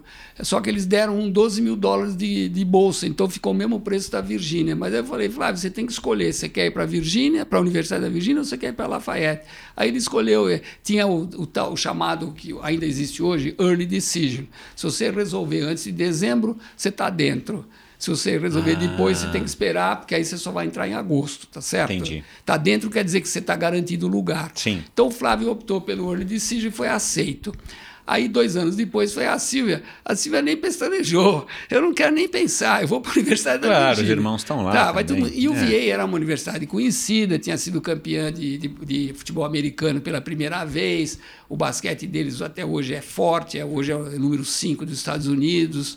Então, é, não, não é nenhuma é, da, das super grandes americanas, mas é uma universidade, mas é uma universidade boa, muito né? boa. É. O lugar é maravilhoso. A é, aliás, é a Virgínia é um estado bacana, Puts, né? Eu acho é que demais. não é muito brasileiro que conhece, acho que ninguém. Nunca ouvi falar ninguém, ah, eu vou passar férias na Virgínia, mas é um estado fabuloso, né? Olha, eu e a Lena tínhamos dito, antes da gente morar em setembro nos Estados Unidos, que nós queríamos nos aposentar na Virgínia mas não vai ser na Virgínia, vai ser na Carolina do é, Norte. É. Por coincidência. Mas aí, o, com, com o Nixon, eu falei: bom, então vou fazer assim. Nós somos dos Estados Unidos, eu fui para os Estados Unidos, a gente fez uma reunião com a família. Você comprou a ideia de bate-pronto? Ah, de cara, vocês querem fazer O Flávio te explicou o que, que era, ah, né? Porque você não sabia. Fazer, então agora vamos entender, tá certo?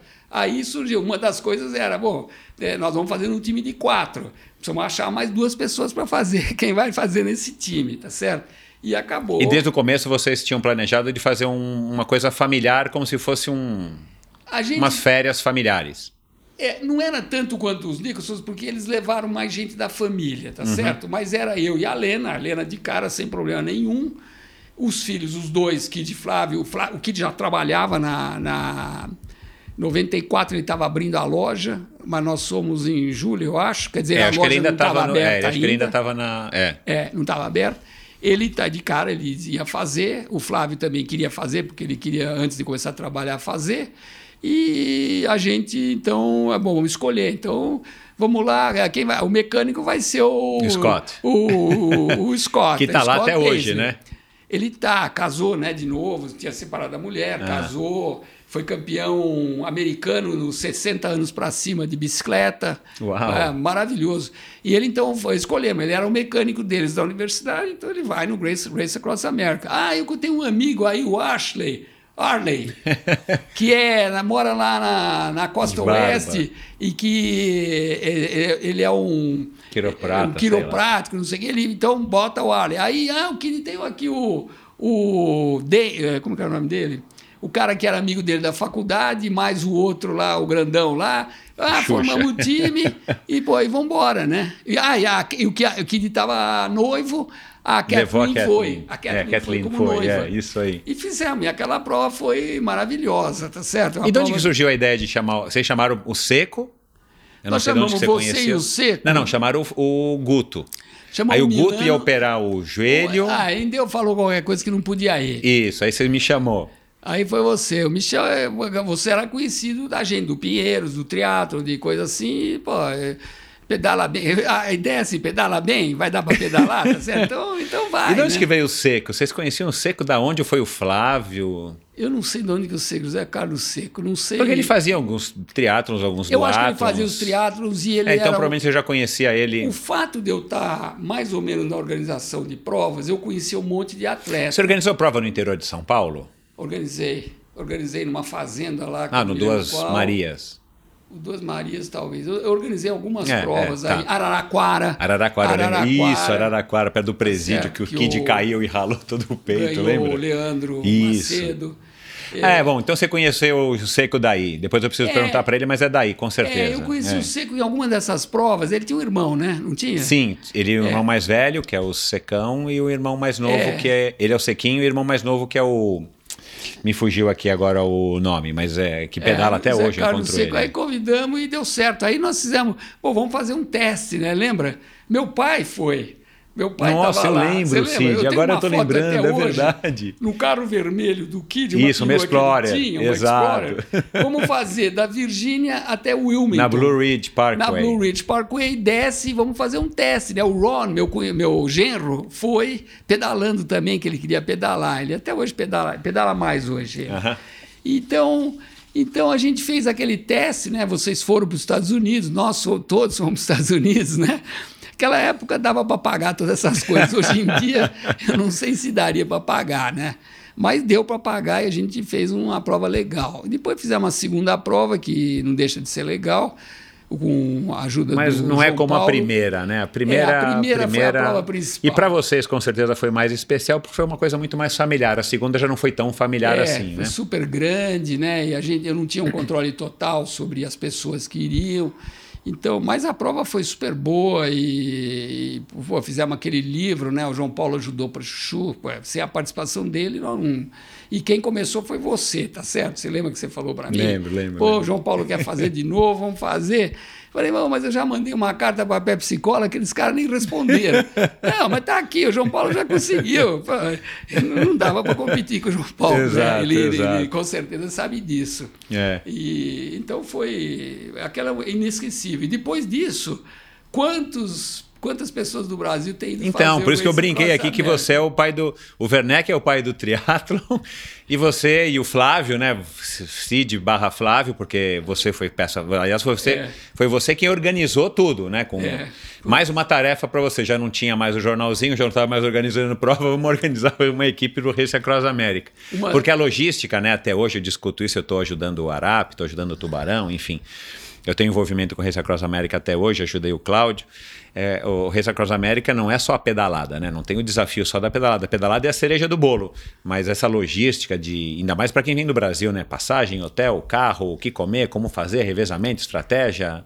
Bom, É um- quem pensar que na segunda prova a gente teve quatro carros, né? dois RVs e duas vans. Só aí você precisa de oito pessoas, porque para guiar e navegar, Navegar. já que você vai tudo em back roads, né? Oi- Oito, quatro carros e tem que e quatro carros e nós tínhamos os quatro atletas e mais Não, aí massagista, o 15, mecânico, nós tínhamos umas 19 nutricionista. pessoas, né? É. Patrícia e tal. Nove, eh, nós tínhamos 19 pessoas, eu acho.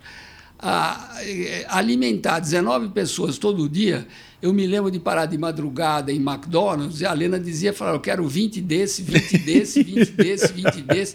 Aquele escuro, a multidão, aí põe no carro. Aí o, tre o RV um dia pifou, pifou o ar-condicionado, que é absolutamente inviável de fazer aquilo lá sem ar-condicionado, vai para Flagstaff, vai consertar. Outro dia, quando, quando nós estávamos indo, porque tem que lembrar o pré-prova, né? Exato. Eu fui para Carolina do Norte, eu e a Lena, eu fui puxando, eu fui dirigindo um trailer e puxando Um carro. um carro. E a Lena foi dirigindo outro trailer e puxando outro carro.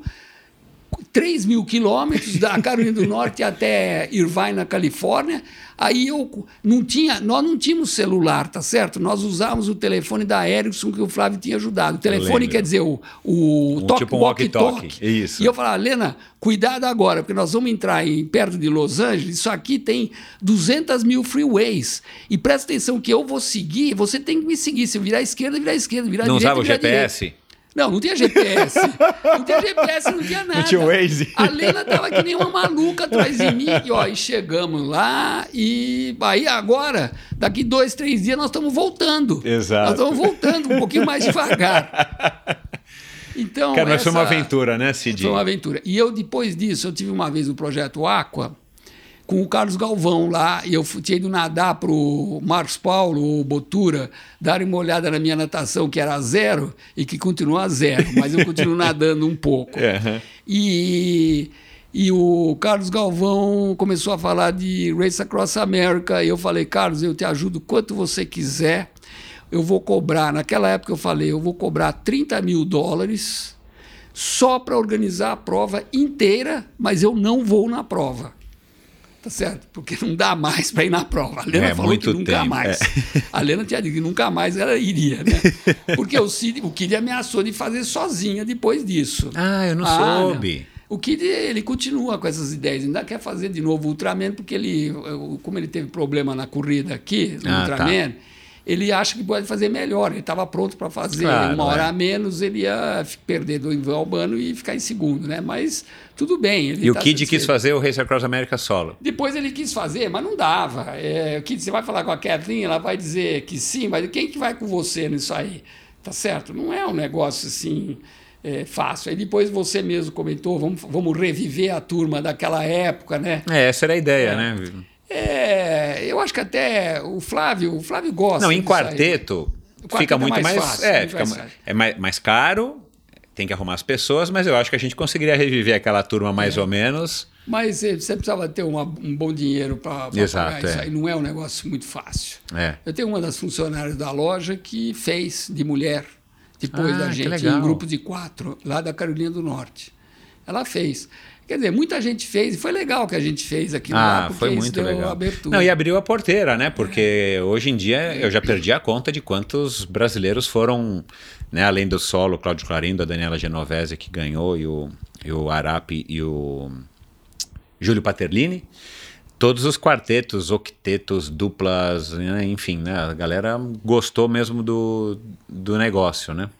É pena que aquilo lá não cresce, né? Aquilo lá é... Então, eu tenho conversado bastante isso, que agora eu estou de novo ajudando algumas equipes e tal, como eu falei. É, eu, eu não sei se é por falta de vontade ou por falta de capacidade, ou os dois. Eu até risco dizer que seja pelos dois. Mas é uma coisa que não cresce, né? Uma coisa que não. Entra patrocinador, fica um, dois, três anos, são patrocinadores pequenos, aí sai. Aí entra um outro patrocinador. Eles até. Eu, eu até arrisco dizer que na nossa época, né, em 94, foi super competitivo. Né? Nós tivemos a, a felicidade de um terceiro lugar completamente inesperado. É, inesperado não, antes inesperado e à medida que a gente foi competindo, a gente foi percebendo que dava para incomodar os americanos. Mas depois 95, 97 que eu voltei, ainda tinha muita equipe. Hoje em dia não tem mais tanta equipe, né? Eles inventaram o octeto, que é uma coisa que não deu certo, que é a categoria corporativa.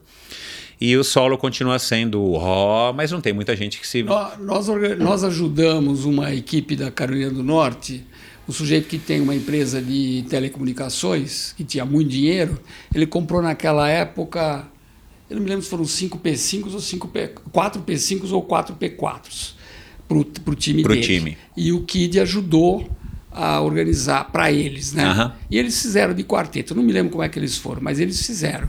E então a gente teve alguma participação uh, depois, mas uh, não é uma prova que Curioso. É, né? não é uma prova que pe pegou assim. Não é uma prova nacional, tá certo? É uma é. prova de, de várias equipes locais que, ó, vamos fazer aquela prova que aquela Isso, prova é, é legal. desafio, né? é. é. é. Bom, qual, qual, qual, qual o impacto do triatlon na tua vida ou do esporte na tua vida hoje no alto dos teus 75 anos? Assim, o que, que você olha para trás, o retrospecto que você enxerga assim com todo esse envolvimento familiar, pessoal, é, profissional, né? Porque você vive do, do, do esporte, do triatlon. O que, que representa para você desde aquele comecinho, quando você desembarcou no Rio de Janeiro e, e soube que existia triatlon? Porque até então nos Estados Unidos já estava acontecendo, mas você não sabia também porque, além de não ter toda essa divulgação, tinha acabado de começar, né? Olha, Michel, eu acho que foi super importante do ponto de vista pessoal, uh, por que eu fiz isso tudo? é, de uma forma, como foi feito por familiarmente, não foi feito profissionalmente, é, sem contar a loja, a gente teve aprendeu muita coisa com isso, tá certo? A gente aprendeu a lidar com as pessoas, a gente aprendeu a organização, a gente aprendeu a perder e ganhar e, e ver as coisas difíceis e fáceis. Então, para mim, foi, foi perfeito. E do ponto de vista ainda pessoal, é, e o que, o que vale hoje para mim, na idade que, que eu estou, eu estou trabalhando bastante, uma porque a loja precisa e outra porque eu quero e eu gosto do que eu faço, tá certo? Eu levanto de manhã, um dia eu nado, um dia eu faço musculação, dois dias eu nado, aliás, e à noite eu corro, fim de semana eu corro, e para me manter ativo. E esse manter ativo, eu tenho a seguinte ideia: se a gente parar e ficar vendo televisão, eu posso ficar vendo televisão nos Estados Unidos, qualquer esporte lá, que todos eles eu gosto, nós temos times profissionais na Carolina do Norte, nós temos futebol americano, nós temos o, o, o hockey, é, nós temos o basquete do Michael Jordan lá. Quer dizer, a gente, eu posso ficar o dia inteiro vendo o jogo. Mas o importante para mim é, é, ver o jogo, mas, mas continuar ativo. E a forma que eu encontrei de continuar ativo, a gente procura, eu e a Lena agora estou falando juntos, a gente faz um short triatlon logo no primeira, primeiro do ano, que é em torno do final de março, que é um triatlon de piscina, em Wilmington, a Zélia Festival que chama, e é uma prova curta, uma hora a gente termina, não tem muito problema, tá certo? Aí a gente corre uma meia maratona, que é a Tabaco Road Marathon, que hoje vai entrar, vai entrar agora em março, no décimo ano. Eu já falo um pouquinho dela se você quiser. Nós corremos essa meia maratona e aí nós treinamos para uma maratona em outubro. E nós temos corrido a Marine Corps, que foi lá em Washington, D.C. Esse ano foi o oitavo ano seguido que a gente correu essa prova, porque é fácil de eu ir, quatro horas, cinco horas de casa. Eu fico hospedado num hotel perto da linha de chegada e perto da largada.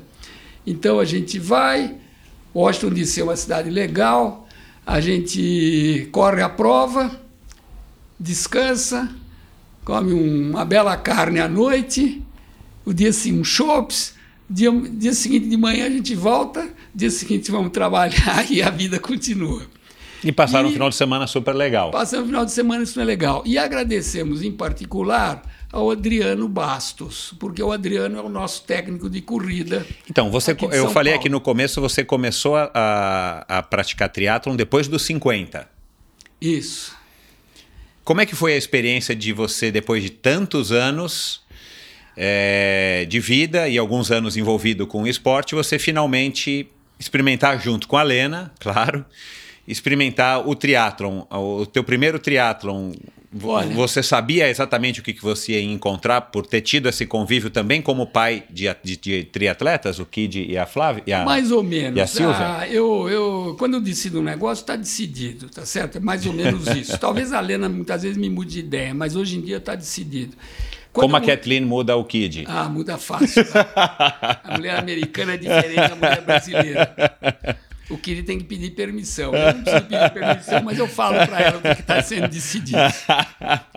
Bom. É, eu falo lá para eles, o pessoal da loja, mesmo a Kathleen, eu falo: olha, no Brasil não é bem assim. A gente, quando fala, está é, é, tá decidido. Mas eu, quando mudei para os Estados Unidos, eu vi que as coisas. É, eu, quando eu pedalava aqui, eu tinha que sair de casa aí na, na perto da Faria Lima e até, e até a e até lá a, a, a estradinha. Ah. Não, a estradinha. Ah, você ia para a estradinha de carro. pedalar, tinha que ir de carro, uma hora, parar o carro lá e começar a pedalar, tá certo? E a gente fazia porque fazia parte do esporte e, e a gente estava fazendo, mas eu não, não ia fazer triatlo, não estava pensando.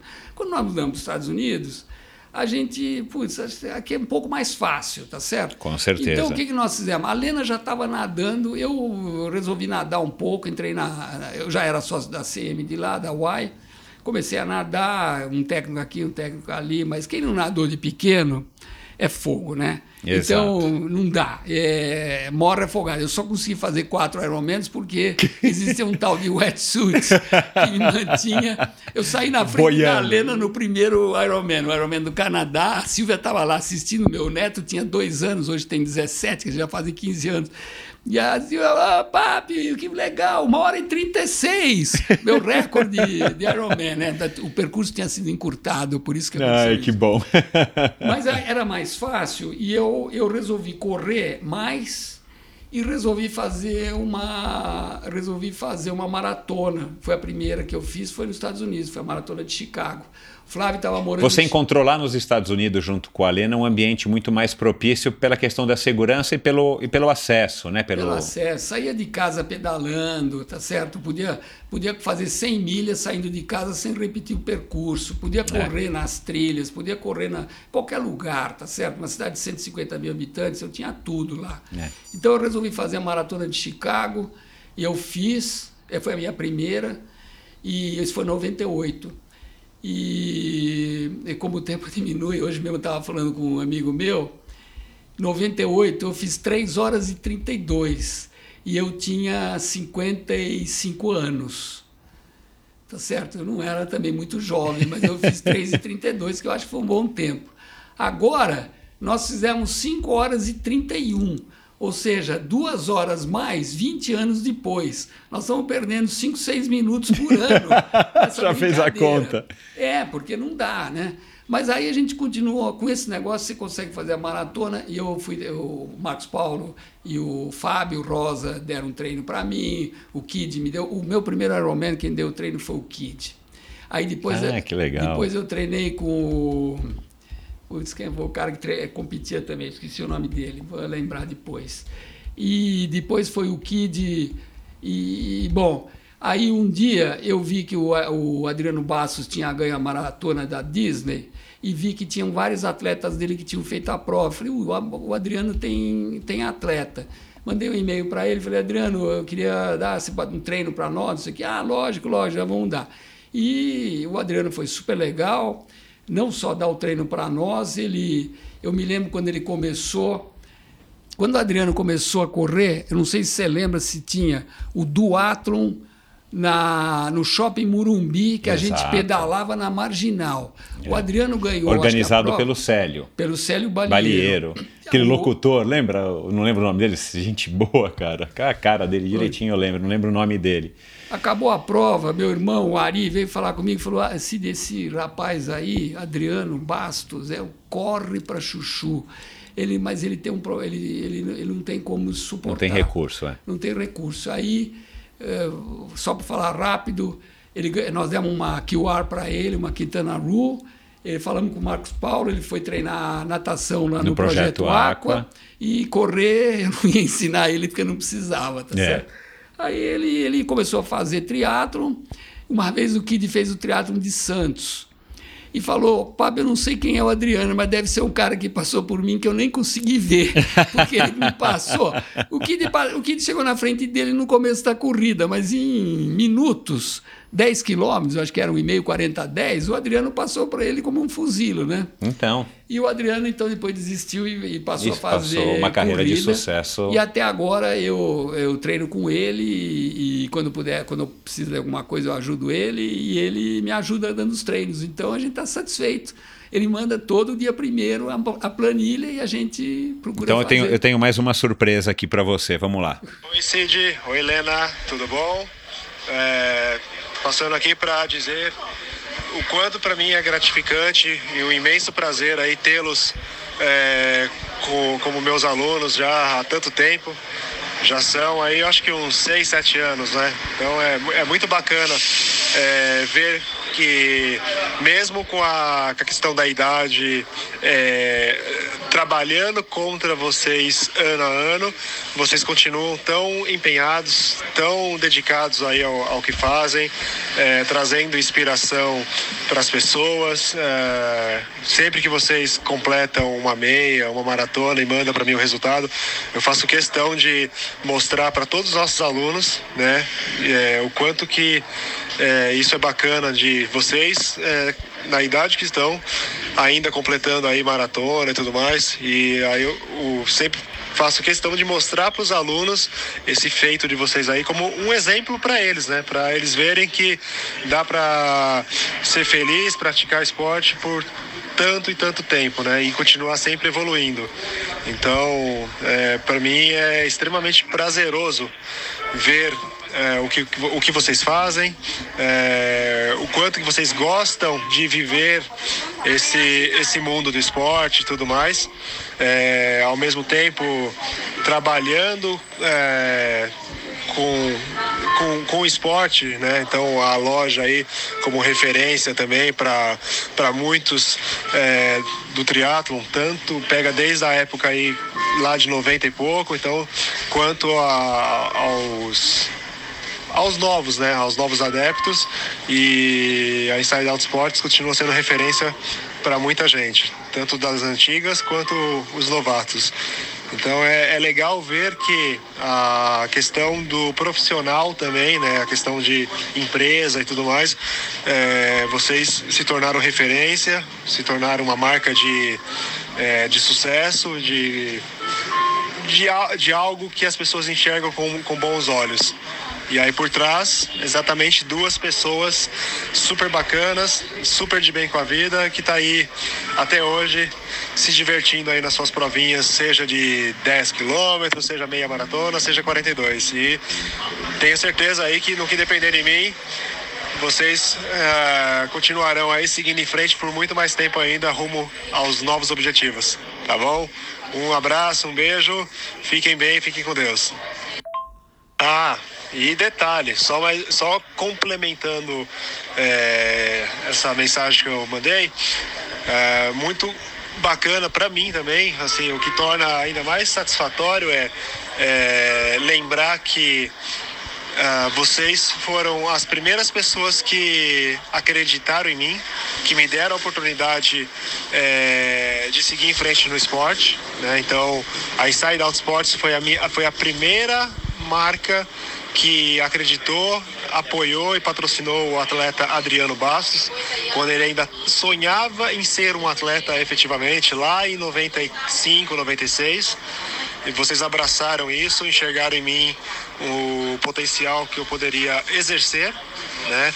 E graças a vocês, graças a todo aquele apoio, aquela ajuda que vocês me deram lá no início, é, pagando o meu plano no projeto Aqua, me fornecendo os materiais que na época eu não tinha condições de comprar e vocês forneciam, é, as facilidades que que me deram na aquisição da minha primeira bicicleta é, mais top, vamos assim dizer, ou seja, aquela a bicicleta que realmente faria diferença no meu, no meu desempenho, no meu resultado. E vocês fizeram tudo isso por mim. E aí, passados aí mais de 20 anos, hoje eu tenho o prazer aí de tê-los como meus alunos e passar toda a minha experiência para vocês, passar o meu conhecimento para vocês através de de algo que foi construído inicialmente por vocês. Ou seja, graças a vocês, a minha vida seguiu um caminho é, que me, me fez chegar a um ponto de, de nível né, como atleta, é, a, ao ponto de conseguir patrocinadores que é, realmente me custeassem, fizer, me permitissem pagar uma faculdade, me formar em educação física, que era um grande sonho. E hoje estou aqui como treinador de vocês, passando todo o meu conhecimento a vocês. Então, você vê como a vida evolui em cima de algo que lá no início pode ter parecido simples para vocês, mas que para mim isso valeu demais e sou eternamente grato. Super legal. Não é bacana? Pô, legal. Não esperava. Esse cara é um cara bacana, meu. É. Esse cara é um cara, já teve aqui no Endorfina também, é um cara bacana. E eu não sabia que vocês tinham apoiado ele, assim, dessa maneira, como ele acabou de dar o depoimento. Que bom que ele ainda ajuda vocês, está retribuindo tudo que vocês fizeram para ele, que realmente no começo pode ter sido pouco para vocês, mas para um atleta na idade dele com condições precárias ou poucas condições, representou o que poderia, o que foi, na verdade, um trampolim para ele se descobrir como um corredor e acabar tendo a carreira vitoriosa que ele teve, né? É. é esse negócio da loja, só uma, uma observação em termos de Brasil, A gente ajuda algum, um ou outro, a gente já, já patrocinou várias pessoas, mas no, o retorno da loja, a loja não tem retorno quando a gente patrocina um, um atleta. É muito pequeno. A gente já patrocinou a Fernanda, já patrocinou o Galindes e não, não é o nosso negócio. A gente procura ajudar as pessoas mesmo. Então, é, o caso do Adriano foi um caso lá no começo da loja, porque essa é muito mais a personalidade nossa do que era a loja. Mas hoje, se alguém do Brasil precisa, tem, tem casos aí que, que são parecidos ou semelhantes e que a gente ajuda. O sujeito diz, olha, eu não dá, não tenho como fazer, a gente procura ajudar, tá certo? Logicamente tem um limite tudo isso, mas a gente procura ajudar. A gente tem, eh, a gente discute com alguns vendors, alguns fornecedores, fornecedores, que acham que são durões, né? Não pagou até dia tal, blá blá blá blá blá, tá certo? A gente, a gente nunca tem, a gente fala, olha, claramente, se o cliente, se você acha que é, esse é o jeito de tratar o seu cliente, você está completamente errado. Customer service é a coisa mais importante que tem. Então, se alguém tem um problema, você não pode fugir dele, você tem que ir lá e tentar resolver o problema e conversar de igual para igual, tá certo? E é melhor você falar a verdade logo de cara, dá ou não dá, ou faz ou não faz, ou o sujeito tem um problema porque é a gente que causou. Você pode ver, eu é, tem um caso aqui de, de Campinas. Ele me pediu a semana passada um passador traseiro. Ele falou: Olha, estou com o passador traseiro pifado, precisa é, garantir. Eu falei: O normal o que, que é? Você manda o passador, eu mando para a Shimano, a Shimano vai ver e vou dar Sim. um passador novo. Quanto tempo vai levar isso? Não sei, pode ser uma semana, pode ser um mês. Porque também não sei se a Shimano vai dizer que o passador está estragado. Mas nós vamos fazer o seguinte: eu vou te mandar um passador vou te mandar um passador novo com a condição de que se a, quando você me mandar esse, a Shimano disser que não é garantia porque o problema não foi causado por defeito de fabricação, então você vai pagar. Ele concordou. E olha só o que aconteceu. Mandei terça-feira para um amigo dele para chegar quinta-feira na casa do amigo em Orlando, por problema de neve que deu a semana passada, justamente na nossa região, não chegou a tempo. Eu estava aqui no Brasil eu falei que. Eu estava no Brasil, não. Segunda-feira eu ia embarcar naquele dia. Eu falei que de na loja tirar um passador traseiro. Nós não temos outro passador traseiro eletrônico. Tem que tirar de uma das bicicletas novas que eu vou levar para o Brasil para atender esse cara. E a gente fez. Então gente, eu, eu corro atrás de tudo que é possível de fazer. E, e explico claramente qual é a situação, tá certo? O Adriano era um caso de recurso e pô, a gente tem que, tem que reconhecer, porque todos nós precisamos de alguma coisa, alguma exato, época. Então exato. nós temos que ajudar. E se você tem esse instrumento, essa facilidade através das, da, da sua loja e essa condição, né? Porque às vezes o cara tem a loja e não tem condição, não lhe custa nada, ainda você acaba fazendo um impacto que você vê a importância né, é. na vida do Adriano, que, de novo, como ele falou, pode ter sido pouco em termos de valor ou em termos de importância para vocês dentro de um contexto, mas para ele, eventualmente, foi o que acabou revelando ele como um excelente corredor e deu condições para ele se mostrar aí para o Pão de Açúcar, que foi o grande patrocinador dele. Super legal. Super Bacana, legal, né? É. Que, o Cid, e vocês estão há 22 anos com a loja, a loja com certeza está tá prosperando. Vamos falar um pouco aqui da loja. É, aí também curiosidade minha. Nesses 22 anos, com certeza vocês passaram por momentos mais melhores e, e piores. Mas Agora, com, com a eleição do Trump, né, já faz dois anos, e a gente vê toda essa polêmica aqui, é difícil a gente fazer uma análise e não é o nosso objetivo aqui, mas para você está sendo bom esses últimos dois anos? Olha, Michel, a loja tem. É, a loja é dividida em vários pedaços. Nós temos a loja de Cary, que é a loja principal, que é onde a matriz, vamos falar que é a que vende mais, tá certo? Um raio de 100 milhas de lá, 150 quilômetros, 200 quilômetros, é, o pessoal vem na loja. É, isso não é, não é dúvida. E nós temos a loja de Charlotte, que a gente fez um downsize, a gente passou de uma loja maior para uma loja tipo estúdio, é um gerente com um empregado, diminuímos custos, vendemos muito pouco menos, mais ou menos a mesma coisa, então a loja está tá dando resultado. Gente, era, o prédio era nosso, a gente vendeu o prédio e alugamos esse espaço, no mesmo lugar que a gente estava, ao lado. E depois nós temos o online, que não é um valor substancial, principalmente com as grandes empresas, tipo Amazon, etc., Claro. que estão comendo uma parte do nosso mercado. E nós temos o Brasil. O Brasil sempre foi um, cre- um crescimento grande para nós, até 2016. 2016, o Brasil deu uma queda brutal pra, na- na- nas nossas vendas, né, que eu tomo conta. Nós fizemos uma adaptação, nós fizemos umas mudanças na loja para diminuir custos e sobreviver, e a gente sobreviveu. 17 foi um ano melhor, 18 começou bem, depois caiu, e agora a esperança é que melhore e, e te- tranquilamente nos últimos dois meses só o impacto do, do Do- novo, do novo da eleição aqui está dando resultado. Mas não é muito fácil. A gente tem, a gente não está tão fácil quanto a gente estava em 2012, 13, 14. Entendi. Tá certo? E agora, o problema é esse: quando você está super bem, você não se preocupa muito com os seus problemas. A gente acha, oh, tá tudo bem, tá tudo bem. Só que quando aparecem os problemas, a gente tem, tem que estar. a gente tem que fazer alguma coisa, porque não- se não sou eu e o Kid lá, ninguém mais vai fazer, tá Exatamente, certo? Não- exatamente. Nós não temos dinheiro emprestado, o prédio nosso da loja é nosso, não acabamos de pagar, mas nós estamos pagando, tem mais acho que cinco anos, quer dizer que não é muito pelo tempo que a gente fez o- a hipoteca da loja. E, e a gente. é, é, aí a base é o Kid, porque ele é que tem a cabeça para a gente fazer todas as promoções que a gente faz e todas as ideias novas dentro da loja, ele que comanda a loja, tá certo? O dia a dia da loja é com ele. Você fica O com dia essa parte dia, quer dizer, Brasil e administrativo. Eu fico com o Brasil, dois funcionários hoje só para o Brasil, para atender o Brasil. E eh, nós temos uma compradora que é fora de série, que é, toma conta de toda a parte de compras.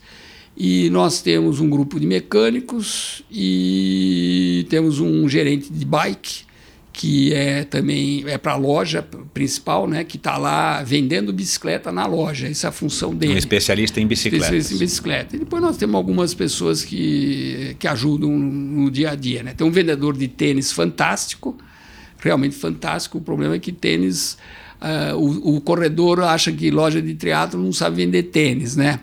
Mas nós já vimos várias lojas, as lojas de tênis dos Estados Unidos têm fechado aos montes por, por concorrência, né? de, dificuldade da concorrência.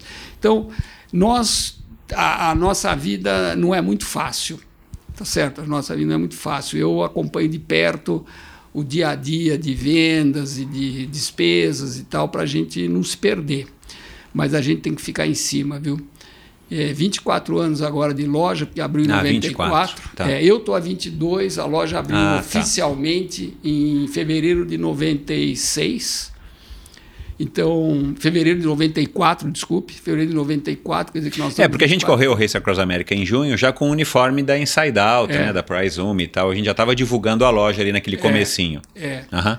Então a situação da loja é essa. A gente, eu tenho que ficar no meu e-mails e WhatsApp e vender e cobrar, né? Porque são duas coisas. Exato. E Uma coisa é vender, uma coisa é receber. E todo mundo que vai me ouvir aí sabe que a gente manda a coisa sem ter recebido, considerando, assumindo que a pessoa vai pagar.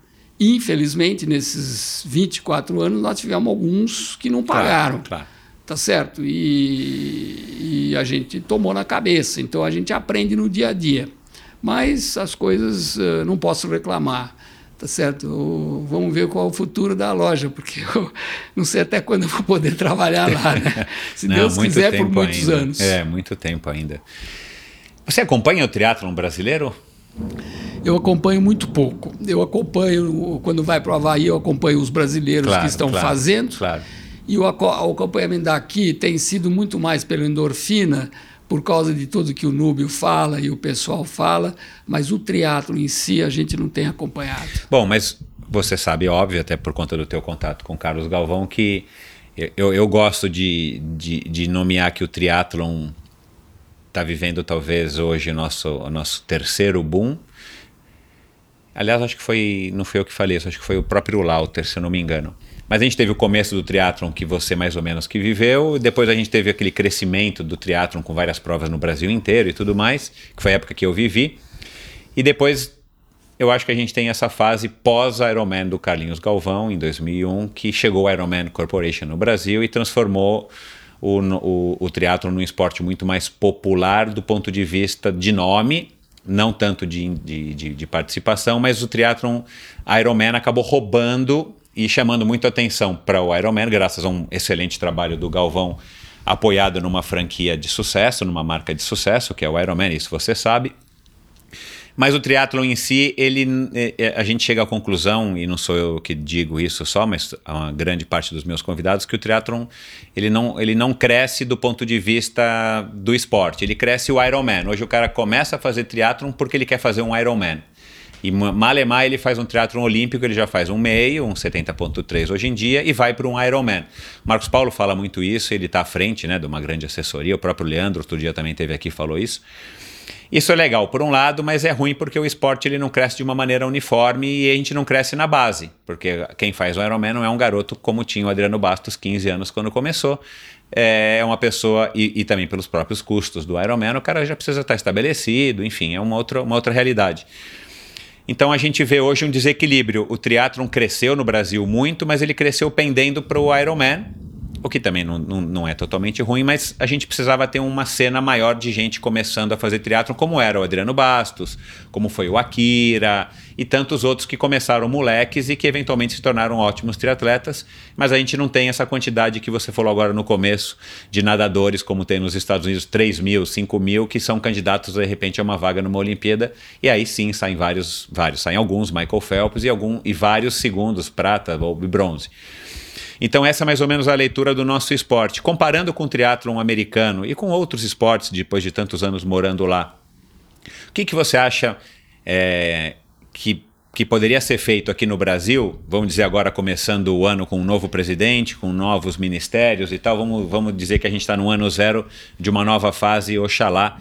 Não estou fazendo apologia a candidato A nem B, mas foi eleito o Bolsonaro e esse é o presidente que a gente vai ter que ter aqui no Brasil pelos próximos quatro anos, se não não acontecer uma catástrofe. Tomara que não aconteça porque freia o país.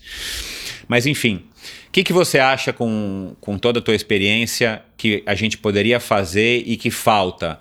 A Rebeca Werneck esteve aqui também participando e tem uma vivência de triatlon lá, falou, o próprio José Inácio Werneck também falou, né, fazendo uma comparação.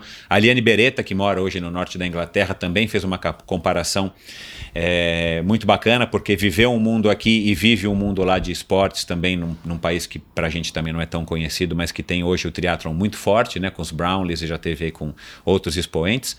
É, que, que você acha que a gente poderia fazer? Ou que, que se você vamos, vamos supor que agora, começando o ano, você está lá como ministério do, do, ministro do esporte por um dia, ou para o triatlon ou para o esporte em geral. O que, que você acha que, que você poderia fazer que gerasse maior impacto para que a gente um dia, quem sabe, chegar aos pés do que é os Estados Unidos como potência dentro do esporte? Olha, Michel, é, o problema dos Estados Unidos é parecido com o problema daqui. É, para você ter uma ideia, Alguns anos atrás, existia uma série na Carolina do Norte chamada North Carolina Triathlon Series, NCTS, e, e que era composta de mais ou menos 25 provas no ano de Uau. triatlon. Só na Isso, Carolina do Norte. Só na Carolina do Norte, e naquela época era o segundo maior número de triatletas dos Estados Unidos. Eu não me lembro se era a Flórida ou Califórnia que tinha mais gente registrada, mas a Carolina do Norte estava lá no, no topo. Tá? Nós patrocinávamos essas provas e era organizada por uma empresa chamada Setup Inc. Setup uhum. Inc. Eventos. Bom, e eram provas o quê? De piscina, short e o, distância olímpica. Ironman apareceu um que depois sumiu porque foi comprado pelo Ironman. E o Ironman comprou e depois que fez a primeira, fechou a prova, cancelou. Tá? Então esse foi uma, isso foi uma coisa que aconteceu nos Estados Unidos, em que o Ironman entrou. O Ironman, antes do, de ser vendido, eu vou, vou criticar meio rápido aqui, mas antes do Ironman... Pode criticar. Antes do Ironman, ser, quando o Ironman, o presidente era o Lou Friedland, na Carolina do Norte, na Carolina do Norte não, na, na Flórida, e o dono era um médico, o dono da marca Roman era um médico. Isso. Eu cheguei. Galvão contou aqui essa eu, história. Eu, pessoalmente, cheguei a ter reuniões, não com o médico, mas no hospital, com a diretoria, com o pessoal do Ironman, que eram coisa de meia dúzia de pessoas, tá certo? E, e porque nós estávamos envolvidos com o Ironman naqueles anos. E o Ironman, todo mundo adorava fazer Ironman. Não, nenhuma prova tinha mais do que dois mil, duas mil pessoas, porque por alguma razão naquela época se falava que duas mil pessoas era perigoso. A única prova que teve perto disso, que não foi uma mass start, start foi a prova de Louisville, que foi uma prova feita um atrás do outro por causa do rio que estava perigoso, blá blá blá. Uma história que não, não, não precisamos entrar aqui. Mas, mas o Ironman, é, o, o, médico resolveu vender a marca Ironman. Deve ter vendido por um valor bastante alto, que todo mundo especula. E ele que comprou alto. da Valerie Silk. Ele que tinha comprado uhum. da Valerie Silk, mas ele era só o dono, tá certo, da marca. E o Lou Friedman era o presidente da organização. E o Ironman, então, vendia licenças, e o Carlos Galvão era uma delas, e vendia nos Estados Unidos para um cara chamado Graham Fraser, com quem nós fizemos o contrato de todos os Ironman dos Estados Unidos. E todo mundo adorava a prova, por quê? Porque a prova era para os atletas. Você tinha o jantar de massa, você tinha uma série de coisas que, quando o banco um banco uh, comprou a marca Ironman, eles acabaram com tudo. Eles, eles passaram a fazer uma prova de 3 mil pessoas, porque vai dar mais dinheiro. Estou falando eu aqui. Uhum. Vai dar mais, mais dinheiro. Eles eliminam isso, eliminam isso, eliminam isso. É corta custo porque precisa dar lucro. Agora é uma tudo. empresa multinacional. A, as lojas que estão que estão que estão pagando a Expo vão pagar mais e com isso nós caímos fora, essa foi uma das razões, nós caímos fora porque eles tiraram a gente, tá certo? Uhum. Assim, é, nós tínhamos um contrato e tudo, mas ninguém quis, ninguém quis tomar conhecimento. mas foi depois da, da venda para o grupo chinês? Não, foi antes. Ah, o grupo chinês antes. entrou tá. depois. Tá? Uhum. O grupo chinês não afetou absolutamente nada, na minha opinião, nos Estados Unidos. Então o Ironman tomou conta, o Ironman comprou o, a, a, a maratona rock and roll, Isso. tá certo? É, nós tínhamos a maratona Rock and Roll em Raleigh, esse ano foi o último ano, eles cancelaram, porque não tem gente suficiente para dar o lucro, não interessa Exato, saber é. se tem O cara não faz evento pessoas, mais para 500 pessoas, tá ele fecha. Né? E eu faço uma observação em Raleigh. Nós fizemos, nós tínhamos uma maratona chamada City of Oaks, essa maratona continua existindo, mas o, o, quem organizava se desentenderam e um dos, dos caras que se desentendeu procurou o Kid. Vamos fazer uma maratona? Vamos fazer uma maratona. Chama Tabaco Road Marathon. Vai o décimo ano esse ano. A maratona, entre maratona e meia, tem 4 mil pessoas. Quer dizer que é uma maratona pequena, uhum. porque a trilha onde é corrido no meio das árvores não comporta mais do que isso. Só que, em nove anos, foram distribuídos 850 mil dólares para caridade do lucro da prova. A prova não dá lucro, a prova vai toda para caridade. O Kid é diretor da prova e o, e o Casinha é o outro diretor. Os dois e mais toda a diretoria trabalha de graça como voluntário. Que legal. Então a maratona é uma maratona que tem gente do, dos Estados Unidos inteiro que vem fazer a prova. E alguns profissionais. Ninguém está preocupado com os profissionais lá, porque o problema não é trazer o profissional é a cidade, é, pra, é uma prova local. Isso acabou. Então o pessoal quer fazer, como você falou, todo mundo quer fazer Ironman, tá certo? Só que o Ironman, um dia você faz aqui, ah, não tem mais, acabou. Ah, furacão ali, cancelaram aquele Ironman, vai para outro. Ah, putz, mas por esse preço, que absurdo, vou pagar é, os preços subiram também, né? O custo para participar de um triatlo subiu Se você pegar muito. o preço da nossa prova agora, então nós resolvemos fazer agora um Ironman, uma distância Ironman. Em maio 19 tem o, o Ironman, ou vamos chamar Ironman entre Isso, aspas, é, é. de Beaufort, organizado pela mesma turma da Tobacco do Road. Tobacco Road Marathon. E Bom, pelo site da Tobacco Road a gente consegue informações desse. Talvez, mas eu posso te dar depois. É Beaufort, é uma cidade. É, bom, é fácil. Bo de, de francês sim, é, sim, é, é, é, é Mas então, o que, que eu acho que tem que ser feito? Eu acho que nós temos que voltar ao que era antes. Por que, por que, que o teatro, por que, que para as lojas o teatro era legal é, do ponto de vista de, de, lucratividade alguns anos atrás. Não só a concorrência de Amazon, que é a principal, mas vamos dizer por quê?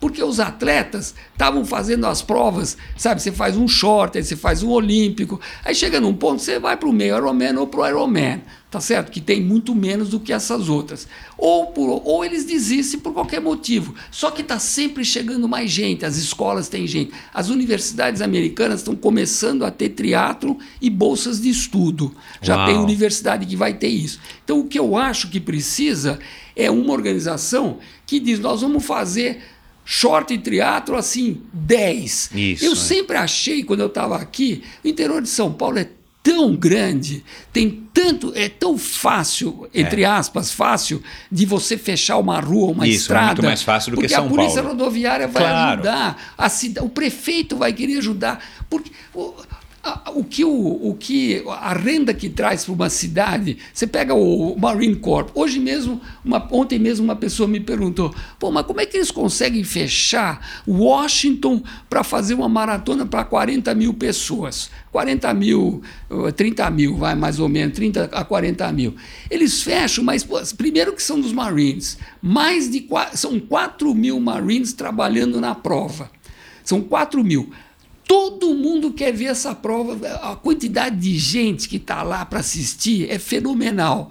E, e a, o que traz de dinheiro para a cidade é então. enorme. Tá certo? Agora, essa é uma maratona. Nova York tem a maratona grande, Chicago tem maratona grande, Los Angeles tem maratona grande, tem várias maratonas grandes. Mas as provas, nós temos um, nós temos um circuito chamado Grand Prix de prova de corrida. É que agora, essa época, não tem mais triatlo, tá certo? O frio Isso, não dá é. para fazer. Então você faz 5 quilômetros, 10 quilômetros, e em vários lugares que são organizados por diversas organizações e tem um, um Grand Prix, ganhar pontos, etc., e ganhar um prêmio no final da, das ah, N corridas. Naquela época a gente tinha a mesma coisa com o triatlo. O que precisa é ter essas provas curtas e médias para o pessoal fazer mais vezes. Você não pode fazer um não, Ironman duas cara, vezes por ano. Exato, e mesmo o cara que faz um Ironman, vamos dizer aqui né, no nosso caso de Florianópolis, Aí o segundo semestre o cara volta a fazer short olímpico, é. porque não vai ter o peso que tem. Né? Exatamente. Né? Você faz prova de piscina ou prova de, de lago. Tem, eu já tenho Lindóia? falado isso, triatlon de piscina. Lindóia? Sim, fizemos Lindóia. Do, fiz eu doato, um triatlon eu, lá. Eu é. aquele triatlon de Lindóia, subi então a serra eu fiz, até. É. E você lembra que lá, com o nosso amigo Vanderlei Zangelmi, Lembra do Vanderlei? Claro, não, calma Pô. que o Vanderlei vai estar aqui também, já falei com ele. Vanderlei, lembrei agora porque lembrei de Lindóia, porque não, eu passei é. Itapira, Lindóia. Olha, o que precisa é, é, em vez de ficar concentrando nessas provas grandes que dão um trabalho tremendo e, não, e, e também tem espaço, né? Mas ano, é, mas assim tem que ter teatro, exato, tem que ter triatlons mais pô, menores. um circuito, um circuito, vamos dizer, o circuito CIA que era a prova, acho que 1,5, 40, 10, talvez fosse. Um circuito CIA com prova short misturada com Olympic Distance, umas 10 provas no estado, pô, seria maravilhoso. Você então... tem que então. fazer, por exemplo, seis provas para ser candidato a ganhar um prêmio do, do circuito. Tá certo? É, você sabe que a CBTRI está com planos nesse sentido, né? Já já isso vai ser divulgado, já foi divulgado a essa altura mas a CBTRI está com planos nesse sentido que eu acho que estão seguindo o caminho certo. Mas é legal essa tua visão e é legal você ter falado dessa história do interior, porque a gente está na cidade grande, né? Eu estou na cidade grande de São Paulo, mas a gente não pode esquecer de maneira nenhuma o interior. E o interior hoje, você deve saber, ou pelo menos imaginar, claro que cresceu muito. Então, assim, Lógico. você falou, ah, tem. Se tiver alguém aqui de São José do, do Rio, Rio Preto, Preto. Tem, eu sei que eu tenho ouvintes lá. E eu fiquei conhecendo um cara aqui que está indo fazer mil provas é, na Europa de ciclismo e tal, não me recordo agora o nome dele. Encontrei ele na ciclovia aqui em São Paulo e ele falou que está cheio de gente lá também. Então, assim, hoje o, tri o triatlo não, o ciclismo e o esporte no Brasil cresceu e se espalhou muito. Então, realmente pode ser uma boa, uma boa dica para quem está nos ouvindo ou para quem tem um dia vontade de organizar uma prova ou já conhece alguém que organiza ou organiza, levar o, o esporte, pulverizar o esporte e sair desses grandes eixos é, que tem espaço para Carlinhos Galvão, para Núbio, para todo mundo organizar o sério, organizar suas provas. O próprio Alexandre Ribeiro com o B e agora esse Ohana Carri, que foi muito legal que ele fez no ano passado, é, desculpa, em 2018. Mas eu acho que a gente tem realmente aqui pro, proliferar e espalhar a quantidade de short triatlons e, e olímpicos que era né, o que tinha na nossa época. Tinha um meio e um Ironman que e o Ironman não durou muito e depois ficou o meio de Porto Seguro que era a prova mais longa. O resto a gente vivia fazendo praticamente um olímpico a cada dois finais de semana, né? Tem a prova de Caiubá, tá certo? Era uma prova então, tradicional, 30 tá certo? e poucos anos. Agora, se pegar, se eu pegar clientes meus, Ribeirão Preto, Jaú, Limeira, Olha Estou uh, falando assim, Campinas, Indaiatuba, Valinhos, aí todos eles são ligados, pessoas têm clientes ali nessas cidades. Então, Todo mundo faz teatro. Então, é organizar. Pirassununga, sabe? Pirassununga. Tem, tem Jabuticabal, que eu estou assim me lembrando dos sim, nomes, sim. né? Inter Santos, né? Que já é, mas Santos está aí. Então, daria para fazer um circuito que seria legal. O cara viajar de São Paulo para essas cidades então é fácil. é fácil, é barato, é fácil. É fácil. boa, tá certo? Os hotéis. Você pode viajar só no final bons. de semana, não precisa viajar na quinta-feira, não precisa pegar avião, que é um transtorno por causa dos aeroportos e tudo Com mais. Com a ajuda da cidade, o Ironman, o que, que o Ironman faz? O Ironman, um dos vou chamar de problema, mas o que eles fazem? Eles vão na cidade, eles acabaram com o teatro de Wilmington, né? o Ironman de Wilmington. Eles vão lá e falam o seguinte: olha, eu faço o teatro aqui, o Ironman aqui, eu vou trazer 10 mil pessoas. Então, eu quero polícia de graça, Isso, bombeiro de graça, tudo de graça, tá certo? A, cidade tem que dar tudo. Aí depois eles reclamam, a cidade reclama que eles fizeram isso, não falaram aquilo lá, não falaram aquilo lá. Sabe, esse negócio é o que está acabando com, a, com, com o nosso problema de Ironman, infelizmente, tem um problema sério nessa. É, é, virou um business, virou um business que devia ser muito mais para o atleta do que um business. Entendi. Mas business é business, né? Se o Exato, é. comprou... É. O, o crescimento acabou gerando esse efeito colateral que provavelmente eu concordo com você, não sei se é todo mundo que concorda, concorda, mas que eventualmente pode ser também o que vai acabar estragando o nosso o, o, desenvolvimento do esporte, né? Vamos falar. Começa uma campanha forte aí com a simetria aí, eu vi algumas coisas na Armando Barcelos e companhia, né? Na simetria, Isso né? é, o Armando, o Virgílio, o Virgílio é o CEO, o cara é. que toma conta realmente é o que leva nas costas, carrega o piano. É, tem o presidente, o Ernesto, e o, e o, Armando é o, é o vice, mas é um vice que colabora com o Virgílio justamente para eles tentarem fazer alguma coisa nesses dois anos que restam. Né? Eu acho que eles têm condições de, de colocar a palavra deles dizendo: olha, vou dar mais peso, é, vou fazer alguma coisa que vai incentivar de forma que vá para os outros lugares. É, eu, tô, eu, falei São Paulo, mas você pode ir Belo Horizonte. Não, não, e sim, aí, aí você tem o interior do Rio, você tem o interior de Minas Santo, Gerais, Espírito Santo. Espírito Santo, Minas Gerais, eh, Santa Catarina, Criciúma, Bahia, tudo é. quanto é lugar tem. Cliente na Bahia está cheio de cliente então. na Bahia. Acabei de vender uma P5X Olha lá. o nosso amigo, nem vou falar o nome aqui para chato, tá. mas é isso. Não, mas legal, bacana essa tua opinião. Antes da gente desligar, Cid, foi, foi bacana essa nossa conversa. Para quem quiser saber mais sobre a Inside Out, por acaso não saiba, eu vou colocar o site da Inside Out, as redes sociais da Inside Out no, no post do episódio de hoje. A gente não... Você tem rede social, Cid? Você, o Cid Lopes, mostrando as suas aventuras ou na loja não, ou não com os netos? Não, não. eu não tenho. É, eu tenho o Facebook, mas eu não uso o Facebook, então não adianta. tá bom. Vamos da, colocar da Inside Out. Uso o Facebook da Inside Out Sports. Legal. E no site da Inside Out, quem quiser entrar em contato, só tem lá o WhatsApp, tem, tem tudo, né? Tem. Tá bom. Uma última palavra, uma última mensagem. Ah, deixa eu fazer uma pergunta aqui, uma curiosidade. Qual que é o segredo? Agora é um momento de sabedoria, né? Porque você tem idade aí tranquilamente para ser meu pai e pai de muita gente que está nos ouvindo. Mas qual que é o segredo para se manter uma família que, que eu sei que é unida e feliz? Claro que vocês devem ter os seus problemas, como toda família tem, mas assim, ninguém é perfeito e tudo não terás. Mas pelo que eu converso com você, o teu astral, pelo que você conta, né, e pelo que eu conheço do Flávio, eu, eu tenho encontrado bastante o Flávio, né, que mora aqui no Brasil, a gente mora perto.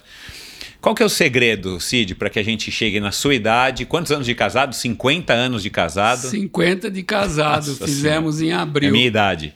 Enfim. Mais cinco entre namoro e noivado, 55. 55 anos juntos. É, tem algum segredo é, ou não tem segredo? É uma construção? Tem muito de sorte aí? Michel, sorte logicamente sempre tem um pouco, mas eu acho que o, o segredo, a ideia é que o, comece pelo casal que se dê bem, né? E se dá bem não quer dizer que todo dia é maravilhoso. Exato, tem tem é. problemas todo dia, ou problemas com filhos, ou problemas pessoais entre os dois, ou problemas de trabalho, ou problemas que uma pessoa gosta e a outra não gosta. No meu caso, eu acho que grande parte é por causa da Lena, né? Porque a Lena é super compreensiva, ela, ela, a educação dos filhos, grande parte é da mãe. É, eu trabalhava o dia inteiro, a Lena que levava, a Lena só começou a trabalhar na, na escola americana eh, aqui, no, aqui em São Paulo, depois que não tinha mais criança aqui, foram todos para os Estados Unidos. Ela levava na, na escola, ela levava no Santa Cruz. É um trabalho em tempo integral, né? Levava na natação, ela ficava lá e não tinha moleza. A natação é todo dia no Pinheiro, sete horas da Meu manhã, Deus tá frio, tá chovendo, tá lá nadando, tá certo? Não tem vai ou não vai. Tá certo? Lá nos Estados Unidos, ela nadava duas vezes por dia, a Lena que levava e eu estava trabalhando. Então, é, grande parte disso foi por causa dela, mas eu acho que nós dois juntos conseguimos construir e, e a gente vê hoje, falando do, dos três, você vê, eu, eu fiz, nós fizemos várias viagens de RV nos Estados Unidos, nós como família Que é uma delícia, né? que é uma delícia. Eu e a Lena já fizemos viagem sozinho. E esse ano nós fizemos uma outra viagem que foi especial. Flávio foi para os Estados Unidos, pegou o RV em Los Angeles, nós pegamos o RV em São Francisco e a gente se encontrou no Sequoia National Park. Maravilhoso. E depois nós fomos para o Yosemite, Yosemite. e passeamos por lá com dois trailers e as três netas naquela viagem. Eu já fiz. Eh, eu vou contar uma história rapidinha, mas existe uma, um hotel fazenda, a gente chama de Dude Ranch, lá nos Estados Unidos. Eu já fiz três ou quatro anos seguidos, a gente levou seis netos, só eu e a Lena, e os seis para o Dude Ranch. que legal. Agora, esse ano, como as filhas do Flávio eram acho que tem um pequenas, filme eh, famoso aí, comédia, que tem alguma história parecida. parecida. Eu, eu tenho uns albinhos que a gente depois fez por causa do Dude Ranch, desde que eles eram pequenos. E esse ano nós vamos em julho, já está marcado, 10 de julho.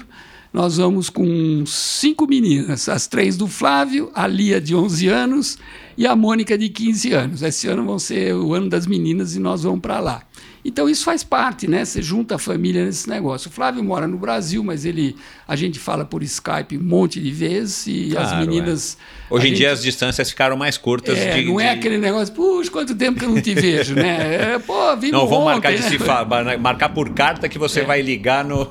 É. É outra O história. Kid, a gente tem contato diário com ele, é, é, é futebol do Scott, é a ginástica da Mônica, e Alex agora na faculdade, está na faculdade. Agora o Dane, eu já falei para ele, Dane, você me diz quando é seu primeiro jogo de beisebol, que nós estamos comprando uma passagem para ir para Pensilvânia para Claro. assistir você.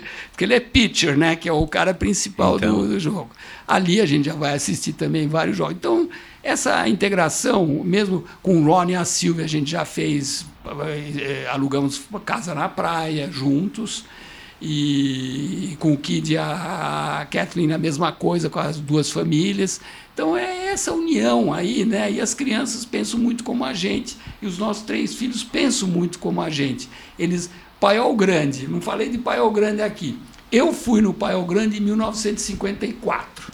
Nossa, Meu primeira turma ano- do Paiol. Não, quinta, é, é, quarto, uma turma dos inícios. Aham. O último ano que eu fui foi em 1963. Depois disso, o Kid, o Flávio e a Silvia foram no Paiol Grande. E hoje, todos os netos, ou quase Ah, todos, já foram no Paiol Grande. Sendo que agora, dia 17, as três meninas vão de novo. A, a Mônica, o Scott e a Alexa viajam dos Estados Unidos para irem para o Paiol Grande em julho. E, e continuo. Eu, depois de, desde 63 que eu não ia no Paiol, em dezembro do ano passado fizemos uma viagem com o Flávio e fomos, eu fui revisitar o Paiol. 63 são 37 Caramba. mais 18, são 55 anos depois de eu voltar. e o Paiol tá só mais bonito, mas é o mesmo Paiol. E tá no que mesmo conheci. lugar, é. Mesmo Então, lugar, pedra do baú e tudo. Então, eu acho que é o convívio familiar e essa, essa reconhecimento de que existem problemas, e, mas existe muita coisa boa. bom, só mais uma curiosidade, então, antes de encerrar, agora eu prometo. Quem que é melhor pai ou mãe na família? Você, a Lena, ou a Silvia, né, mãe, ou os dois, os dois filhos, Kid e o Flávio? Bom, eu vou ter que dizer que é a Lena, né? Porque senão tem um problema. Eu, eu, eu, eu diria a você que é a Lena, porque ela é não só a minha esposa, mas a mãe dos três filhos, super compreensiva e a gente sabe lidar com três filhos é um jeito, lidar com três filhos casados com noras e ou genros é outro desafio. É outro desafio. E a Lena sabe o que falar na hora que falar e como falar ou não falar. Ou não tá falar. certo? Então eu diria que a Lena é número um e os outros são todos do número Mas todos dois. se saíram bons pais e a Silvia boa mãe, né? Todos bons pais, todos. A Silvia é perfeita. Eu não, eu não, eu não posso elogiar um mais do que o outro, Que bom. porque não dá, tá certo? Que bom. É, E é com isso. certeza isso é o maior orgulho da tua vida, né? É, eu realmente fico muito satisfeito. Eu, já falo, eu e a Lena falamos isso várias vezes, é, o quão satisfeitos. Eu tenho que lembrar que eu, com 28 anos, eu já tinha três filhos. Tá certo? Caramba. Então, desde cedinho... E essa história de você ter tido três e cada um ter tido três, foi meio combinado? O que, que foi isso? Super, co- super é, coincidência. Nada disso combinado. Nós não sabemos. Nós... Pô, se continuar assim, se cada um dos teus três netos tiver três filhos e aí vai, daqui a pouco os Cardoso vão ser metade da população mundial. Ah, Eu, eu não sei, mas é, é- bom, os da Silvia não são Cardoso, são Skafka, né? Porque ela Bom. casou nos Estados Unidos, eh, recebe o nome do, do ah, pai, né? bom, mas enfim, o sangue do tá Kid, lá, o é, sangue tá lá. O sangue tá lá. Eu, é pura coincidência. Há muita coisa que aconteceu que nunca foi planejado, os Estados Unidos, etc. Faz parte da- dessa vida, assim, que vai indo e deu certo, entendeu? Então, cara, isso que é a gente não- bacana. não pode reclamar, a gente não pode reclamar. Realmente a gente tem uma vida eh, muito boa. Que bom. Eu agradeço. Que bom. Quer dar uma última mensagem para os nossos ouvintes? Eu, eu não, Michel, só quero agradecer o tempo que eu despendi aqui com você e para o pessoal todo que vai me ouvir. É, paciência se for um pouco longo. É, eu tenho bastante coisa para falar. Se alguém tiver curiosidade de falar comigo, pode me ligar na Inside Out Sports, pode ser por WhatsApp, pode ser por e-mail, a hora que quiser. E quem quiser ir até a loja será bem-vindo. Nós moramos a duas horas de avião de Miami e mais ou menos duas horas, duas horas e meia de Nova York de, de, de avião. Então, vocês estão todos convidados. Se alguém quiser fazer um teatro, uma maratona ou, ou quiser aparecer lá, que nós já tivemos alguns brasileiros por ali, são bem-vindos. E obrigado mais uma vez por tudo aí, Michel. Bacana, cara. Foi um prazer, obrigado. E, e que 2019 seja um ano melhor para todo mundo. Manda lembranças para todos lá nos Estados Unidos.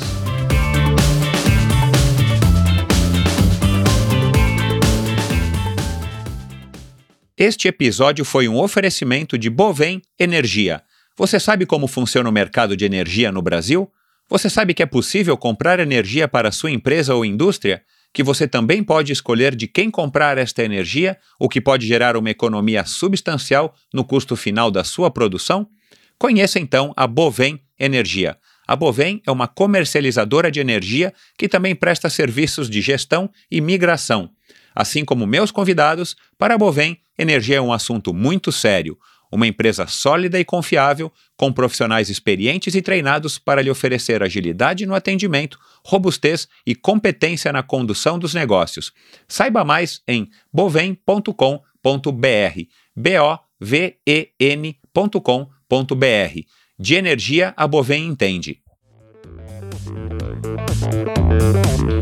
Obrigado por ouvir esse episódio do Endorfina. Acesse o endorfinabr.com, vá no post do episódio de hoje para conhecer um pouco mais sobre o meu convidado e alguns assuntos abordados em nossa conversa. Lá você ainda encontra todos os episódios do Endorfina e uma galeria de fotos da história do triatlon brasileiro. Se você curtiu, colabore assinando Endorfina na iTunes Store ou Spotify e compartilhando com seus amigos. Lembre-se de enviar suas sugestões, críticas e comentários através do perfil Endorfina BR no Instagram ou através do Endorfina com Michel Bogli no Facebook. Um abraço e até a semana que vem.